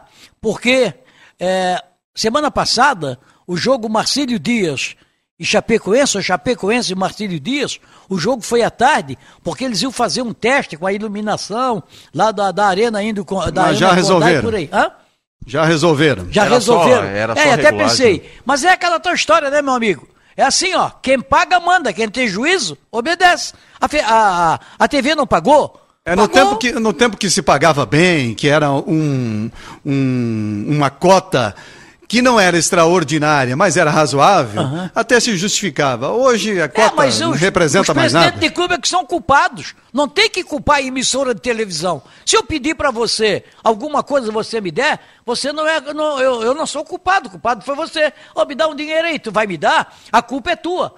Por que tu me deu? Não, eu pedi. A, a emissora pediu. Os clubes aceitaram, pô. Os presidentes de clube de Santa Catarina, isso aí não é agora, não. Há muito tempo. Sabe? Eles reclamam, mas eles é que participam do arbitral, é ele, do conselho técnico, é eles que participam da venda do campeonato para as emissoras de televisão. Os presidentes de clubes. É, agora o tem a clube não está associação, né? preocupado se o jogo vai ser 10 da manhã, 4 da tarde, às 9 da noite, 10 da noite. O clube está preocupado se a cota de pagamento da TV vai entrar. Essa é a preocupação. Até porque não tem público, então estão um pouco se lixando com o horário, né? É pra, até, até à tarde, até para Chapecoense é melhor, porque não gasta energia elétrica. Joguei à tarde, a mesma coisa que fosse aqui na ressacada. É melhor fazer à tarde do que à noite. Embora tenha que ter respeito com o torcedor, porque um jogo, quatro horas da tarde no dia de semana, ela tem muito menos audiência, muito É, menos- fala isso Claro, cara e aí, e aí a é o teu patrocínio, né? É o teu patrocínio, né? O, teu, o, o teu patrocinador que Se eu é a teria- exposição Olha, da marca. né? Possivelmente a TV não conseguiu a liberação na grade para quarta-feira à noite.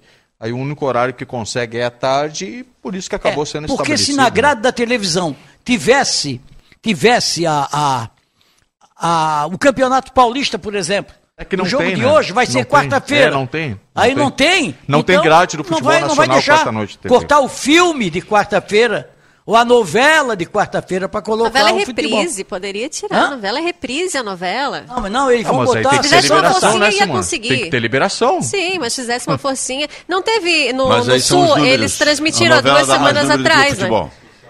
É, mas assim, se fizesse uma forcinha, talvez iria conseguir. Culpa dos presidentes.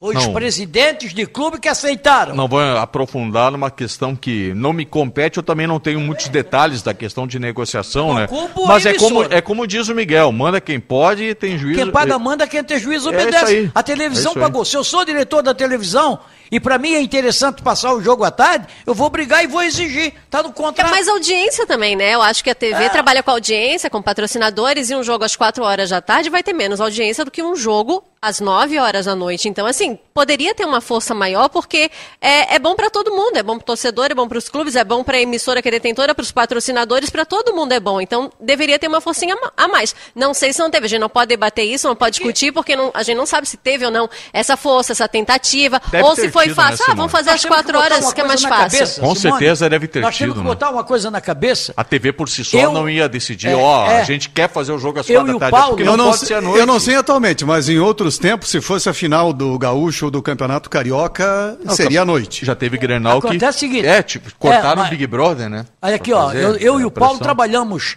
até bem pouco tempo na televisão e a gente sabe como é que funciona lá. É, o, Paulo, o Paulo falou no Grenal, por exemplo, se é do tempo que a família Siroski estivesse dirigindo a, a emissora daqui da a- que é hoje, que é no tempo que era a RBS, era diferente, meu amigo, é diferente de hoje. Muito bem, 18 minutos para as 11 da noite, intervalo, a gente volta na sequência, a última parte do nosso debate de domingo.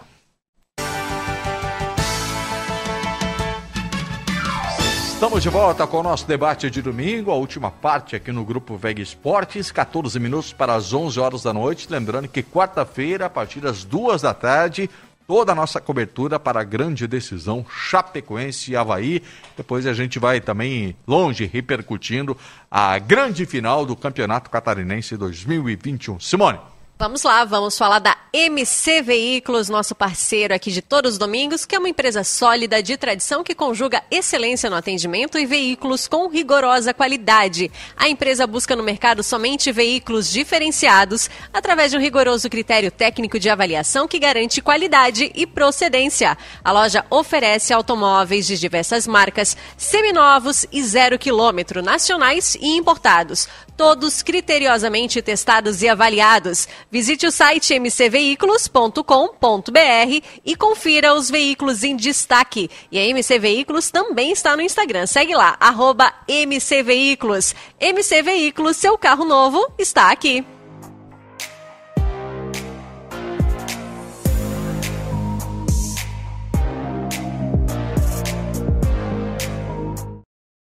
Paulo, na, no próximo sábado, o Figueirense estreia na Série C contra o Novo Horizontino, jogo lá no interior de São Paulo, 4 horas da tarde.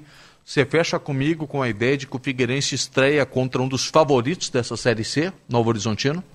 É, o Novo Horizontino, que eu vi no Campeonato Paulista, não sei até que ponto o time vai ser mantido, né? Tem esse detalhe a ser observado. É, os jogadores podem não sair agora, mas quem sabe durante a competição acabam saindo, porque o time se destacou. Mas é uma equipe boa, uma equipe forte. É, é um dos favoritos, sem dúvida, junto com o Mirassol, né? É, embora o Figueirense cruza com o Mirassol na primeira fase já. Cruza, né? Já está, está no mesmo grupo, né? O Mirassol tem um bom time, o Ipiranga de Erechim tem um bom time, o São José tem um bom time, mas o Novo Horizontino e o Mirassol, pelo que fizeram no Campeonato Paulista, são os times mais fortes do grupo. O Figueirense é uma grande interrogação, né? Que Figueirense vai começar o campeonato. Tudo indica que vai ter a base do estadual, desse time que fez esses jogos agora com a Chapecoense. Até agora confirmados né, da nova leva, o Roberto, Edson Henrique e André Krobel. Eu vejo o Roberto como aquele jogador é, para entrar durante os jogos, então não é um titular que chega é, para tomar conta. Eu acho que o Edson Henrique tem condições de tomar conta da zaga. Na lateral direita, o Figueirense está bem servido com o Everton Santos. O André Krobel vai ser uma opção de banco. Mas eu recebi uma informação ontem que o Figueirense deve confirmar até quarta-feira mais cinco nomes. Mais cinco jogadores. Já estão treinando, inclusive. É, já estão treinando e deve anunciar até quarta-feira mais cinco nomes. Um deles é o Diego Tavares, né? O atacante. Que é do, do, do, do Diego Luiz Tavares, Alberto. sim. Diego Tavares, né? Sim, o outro pode ser o Cleiton, que é outro jogador da LA. Tá É, jogando lá no futebol do, do norte lá. Então aí ficam faltando mais três nomes, né, para confirmar. E aí, tendo, tendo essa leva confirmada, seriam três com mais cinco, oito nomes. eh, dá para ter uma ideia até que ponto o Figueirense está reforçando para valer ou não.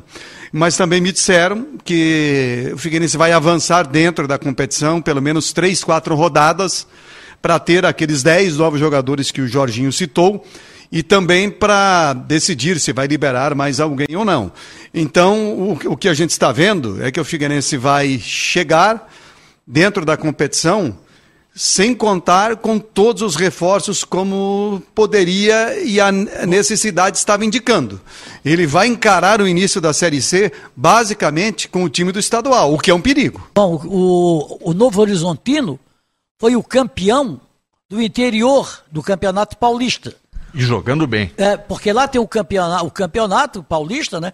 É, tem os classificados e os desclassificados disputam o campeonato do interior. São Paulo foi campeão hoje. E essa semana, não sei se foi quinta ou sexta-feira, que eu assisti Novo Horizontino e Ponte Preta. Ah, o Novo Horizontino ganhou, se não me falha a memória, de 3 a 1 ou 2 a 1 uma coisa parecida, e sagrou-se campeão do interior.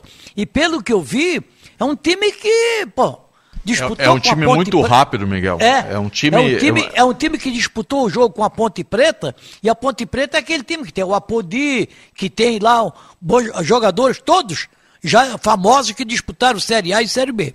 O Léo tenho- Condé, o técnico, ele renovou. É, Le- renovou com o Novo Horizontino? se ele ia ficar ou não. É, resta Léo. Condé time- renovou. é um time realmente muito dinâmico, muito rápido. E tem no ataque ah, Guilherme, que jogou aqui no Figueirense. Guilherme, Guilherme Queiroz. Guilherme Queiroz. Guilherme Queiroz. Jogou aqui no Figueirense também. Tem um outro jogador Comum. de sobrenome Silva, que, que estava, estava na Ferroviária. É um jogador muito rápido, de frente, enfim. Resta o Gênison, saber. centroavante, O Ah, o Gênesis, Gênesis. que é do Paraná, né? Isso. Centroavante. Um jogador forte. Resta saber se Novo Horizontino, Mirassol, esses times que têm uns jogadores muito interessantes, que esse aqui é o mercado, é, é o supermercado da Série B, a Série C. Se não vai, se esses times não vão sofrer com a saída de jogadores, com propostas maiores, tem que ver se eles É, vêm o, com esse time, o, né? o Ipiranga, por exemplo, perdeu um atacante muito interessante que ele tinha, mas não perdeu para um time grande, não. Perdeu para o Londrina. Londrina está na Série C também, né? Ah, Não, Londrina foi para B. Londrina. Londrina foi para B. Disputou a É, C, o foi pra Londrina B. foi pra B. O ah, o grupo- Londrina subiu esse ano. O grupo né? do Figueirense Será é B. Botafogo de Ribeirão Preto, Perdeu o- Criciúma, o próprio Figueirense, evidente, Ituano, Mirassol, Novo Horizontino, Oeste, Paraná, São José e o Ipiranga de Erechim. É, o, o Ipi- o jogador que o Ipiranga perdeu para o Londrina é o Cabrini. É Cabrini, é um atacante que era do com Atlético P, Paranaense. Caprini. Caprini, Caprini, que, que é base do Atlético Paranaense. É. É, é um grupo extremamente difícil, né? Quando 18 você pega jogos, muitas né? equipes, principalmente 19 do jogos. interior de São Paulo, é pepino. E, e tem uma questão que me preocupa no Figueirense, que é o seguinte: é, tem clara a promessa de, de reforços, já estão chegando, vão chegar. Só que uma coisa é você ter os reforços à disposição, outra coisa é você de fato formar um time. Porque é, entre chegar, treinar e até se ter um time entrosado, é competitivo, uma peça encaixar na outra, leva um tempo. E o problema é que não vai ter esse tempo. É, você pega equipes, eu só vou citar algumas. O Botafogo, o Argel está indo muito bem lá, até renovou o contrato. É, o Ituano, o Mirassol, Novo Horizontino, o Oeste agora estava brigando para subir. Eu coloco o Ipiranga também O nessa Oeste é turma. na dois do São Paulista. times prontos, Paulo. A São do times Botafogo prontos. de Ribeirão Preto? Sim, tá fazendo um bom trabalho lá. Tá fazendo um bom trabalho lá no Botafogo. O Argel Fux é o técnico do Botafogo de Ribeirão Preto. É, mas a Série C já tem aos moldes da B, ah, pelo menos aos moldes não, tem são são 10, são 20 clubes, mas não são 20 se enfrentando, né, todos contra todos como é na B, né? 19 jogos contra 19 jogos, ao contrário. São 10 times em cada grupo, o grupo lá de cima, pega muitos times do Nordeste e alguns ali São 18 jogos na primeira fase. são 18 jogos na primeira fase, dos 10 você tem que Bem espaçado. eliminar seis. Você tem que estar entre os quatro primeiros. Aí você junta com os quatro lá de cima e vão pro pau de novo. Dois quadrangulares. Você tem que estar entre os dois. Para você se juntar com dois. E aí formam quatro que vão pro último quadrangular, só que esses quatro já É estarão claro que B. é problema- impossível, mas é difícil ficar Muito nos quadros É, o, é, o- difícil. o problema é que antes de começar, claro que dentro da competição a gente vai ter a, a certeza e a confirmação, mas antes de começar, olhando para o que o Figueirense fez até agora, o que os outros times vêm fazendo, o Figueirense não é melhor de nenhum deles. Mas eu não, eu não não. acho, eu não acho o Figueirense pior que São José, pior que Paraná e pior que Criciúma. Eu acho que o Figueirense está no mesmo nível desses adversários. Então, é isso que eu o São quero José dizer. tem um fator local, É isso que né? quer dizer. grama O. Figueirense, o, o- o Figueirense se compara com os piores do grupo. É, de a fato. maior carência é a fato. zaga. Figueirense, eu achei que, eu pensei que o Jorginho fosse, por quê? Nas laterais, ele, o Everton de um lado, o Renan do outro, ali o meio, para começo de competição, Pra quebrar galho lá. para quebrar galho, vamos que vamos. O rendimento que o Figueirense teve contra a Chapecoense. Mas é quebrar galho é problema. não, não, tudo né? bem, mas não tem como Não tu. pode tu- quebrar galho. Não tem como tu trazer um time agora, time, 11 tem que ter jogadores e time- botar em campo. Ele vai usar a base que ele tem, Paulo. Ele não vai achar ninguém melhor do que o Kevin. Não, jogar. não, isso é outra ele coisa. Não vai jogar eh, é ninguém outra- melhor do que o Giva lá Não, na frente, para começo de o que eu- conversa. o que eu quero dizer é que eu imaginava que o Não, Figueirense menos agora. dois zagueiros. que o nos Figueire- caras, um eu- zagueiro, o que eu menos. imaginava é que o Figueirense agora, né, quando terminou o Catarinense, fez um peneirão aí que não deu muito certo, que antes já de terminar, ele já tivesse movimentado para, quando chegasse o início da Série C, ele tivesse uma cara diferente em campo, um time que não fosse quebra-galho. Só que realmente não fez a tempo. Talvez faça, mas não fez a tempo antes de começar. Então vai ter que ser o quebra-galho mesmo. Não, mas eu acho que a, a carência grande é miolo de zaga. É miolo de zaga. Eu esperei que o Figueirense fosse trazer pelo menos, pelo menos um. Um zagueiro. Pronto, ó, vem pra cá, ó, desembarca pra jogar. Pelo menos um. Porque ele tem uma carência muito forte. E, E eu começa te- a competição. Aí tem o Roberto aí, vai chegar o fulano, vai chegar o Beltrano. E, vai- e o Jorginho vai encaixando no esquema dele, Jorginho, esses jogadores que o Luiz Alberto for O- colocando. minha- Oeste tenho minhas tá dúvidas de como né? minhas dúvidas de como o Edson Henrique vai responder. Também, Porque ele está um bom tempo tempo, parado. sem jogar, ele teve um problema, complicações aí da Covid com a, com a parte física dele. É, claro que o torcedor tem a imagem do Edson Henrique, aquele que passou um tempo atrás no Figueirense, né? Nossa, é muito um tempo jogador atrás, assim 14 anos para jogar de olhos fechados na zaga do Figueirense. O problema é qual é o Edson Henrique de hoje. Sim, faz 14 anos, né? Pois é, 2007. Pois é, pois O é. A gente vai tá- ver só no campeonato O mesmo. Oeste também está nesse time, né, nessa. Sim. Tá, o Oeste eu vi essa semana, Roberto Cavalo como técnico, jogando contra o 15 de Piracicaba. É, tá brigando pelo acesso, se não me engano, é Série A2 lá de São É. Paulo. Tá, tá, venceu, venceu pelo placar de 2 a 1 se não me falha a memória. Bem, né? O Oeste. O time do Roberto, bem armado, sempre. É o quê? Roberto Cavalo. O que é que tem? Time bem armado sempre, Ah. né? Bom treinador. Pra ti, né? Pra mim não, pra mim não é. Aliás, ele falou, ele falou no microfone da Rádio Guarujá, na época que eu trabalhava lá, é que eu estava encerrando a minha carreira, isso faz 20 anos, 20 e poucos anos, e que ele ainda ia para a seleção brasileira. Estou esperando para mandar os cumprimentos para ele. Parabéns pela, por ser técnico da seleção brasileira. Agora é capaz do Tite cair, ele leva ele. Que maldade vocês, rapaz. Maldade foi a cora- dele. que coração de pedra, faz 20 anos isso, pô. É, Não, foi, Isso foi em 90, ele foi técnico do Havaí em Miguel, 98, quando não ele- foi quando ele vier pra- o Havaí- quando o Havaí perdeu o título pro Fortaleza lá, lembra? O Havaí tá- precisava em- perder até de 1 a 0. Foi em 2002, Eu tava se não lá. me falha a memória. né? Tava lá.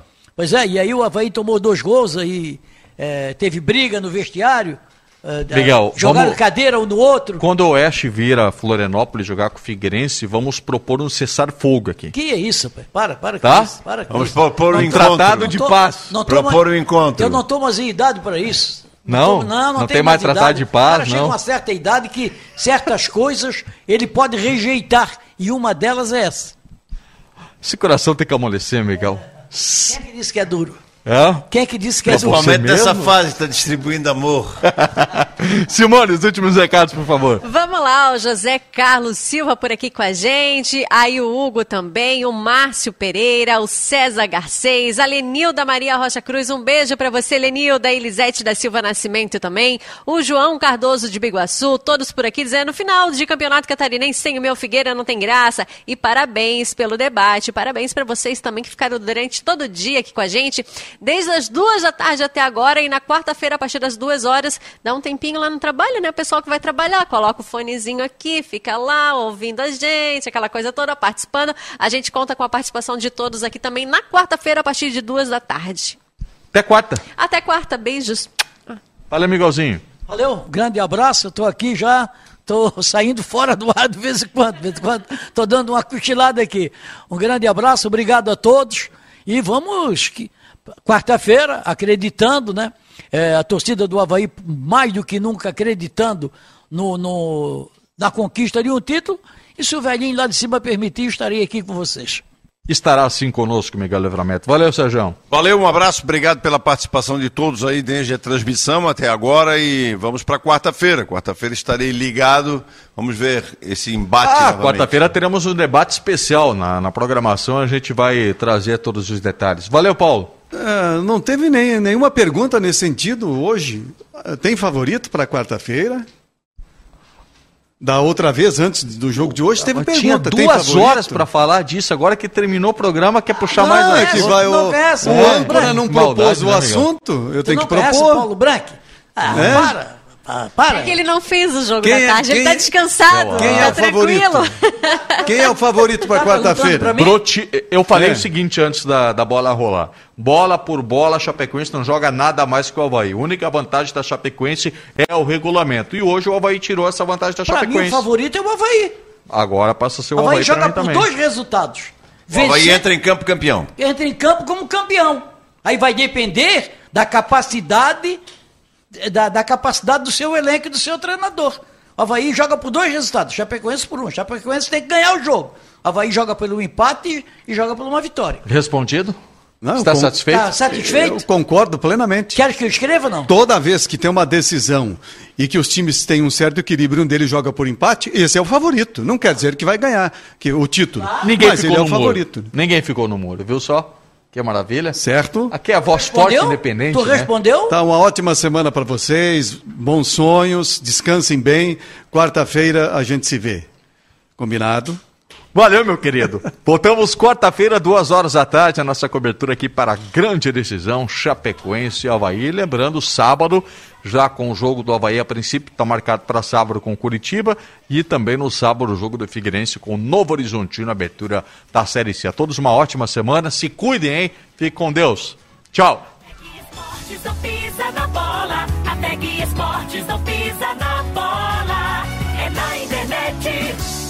Timaço da vitória. Esportes. Estamos em a Tag 13 estados e 80 municípios do país. E para acompanhar o crescimento do mercado ISP, ampliamos a nossa estrutura.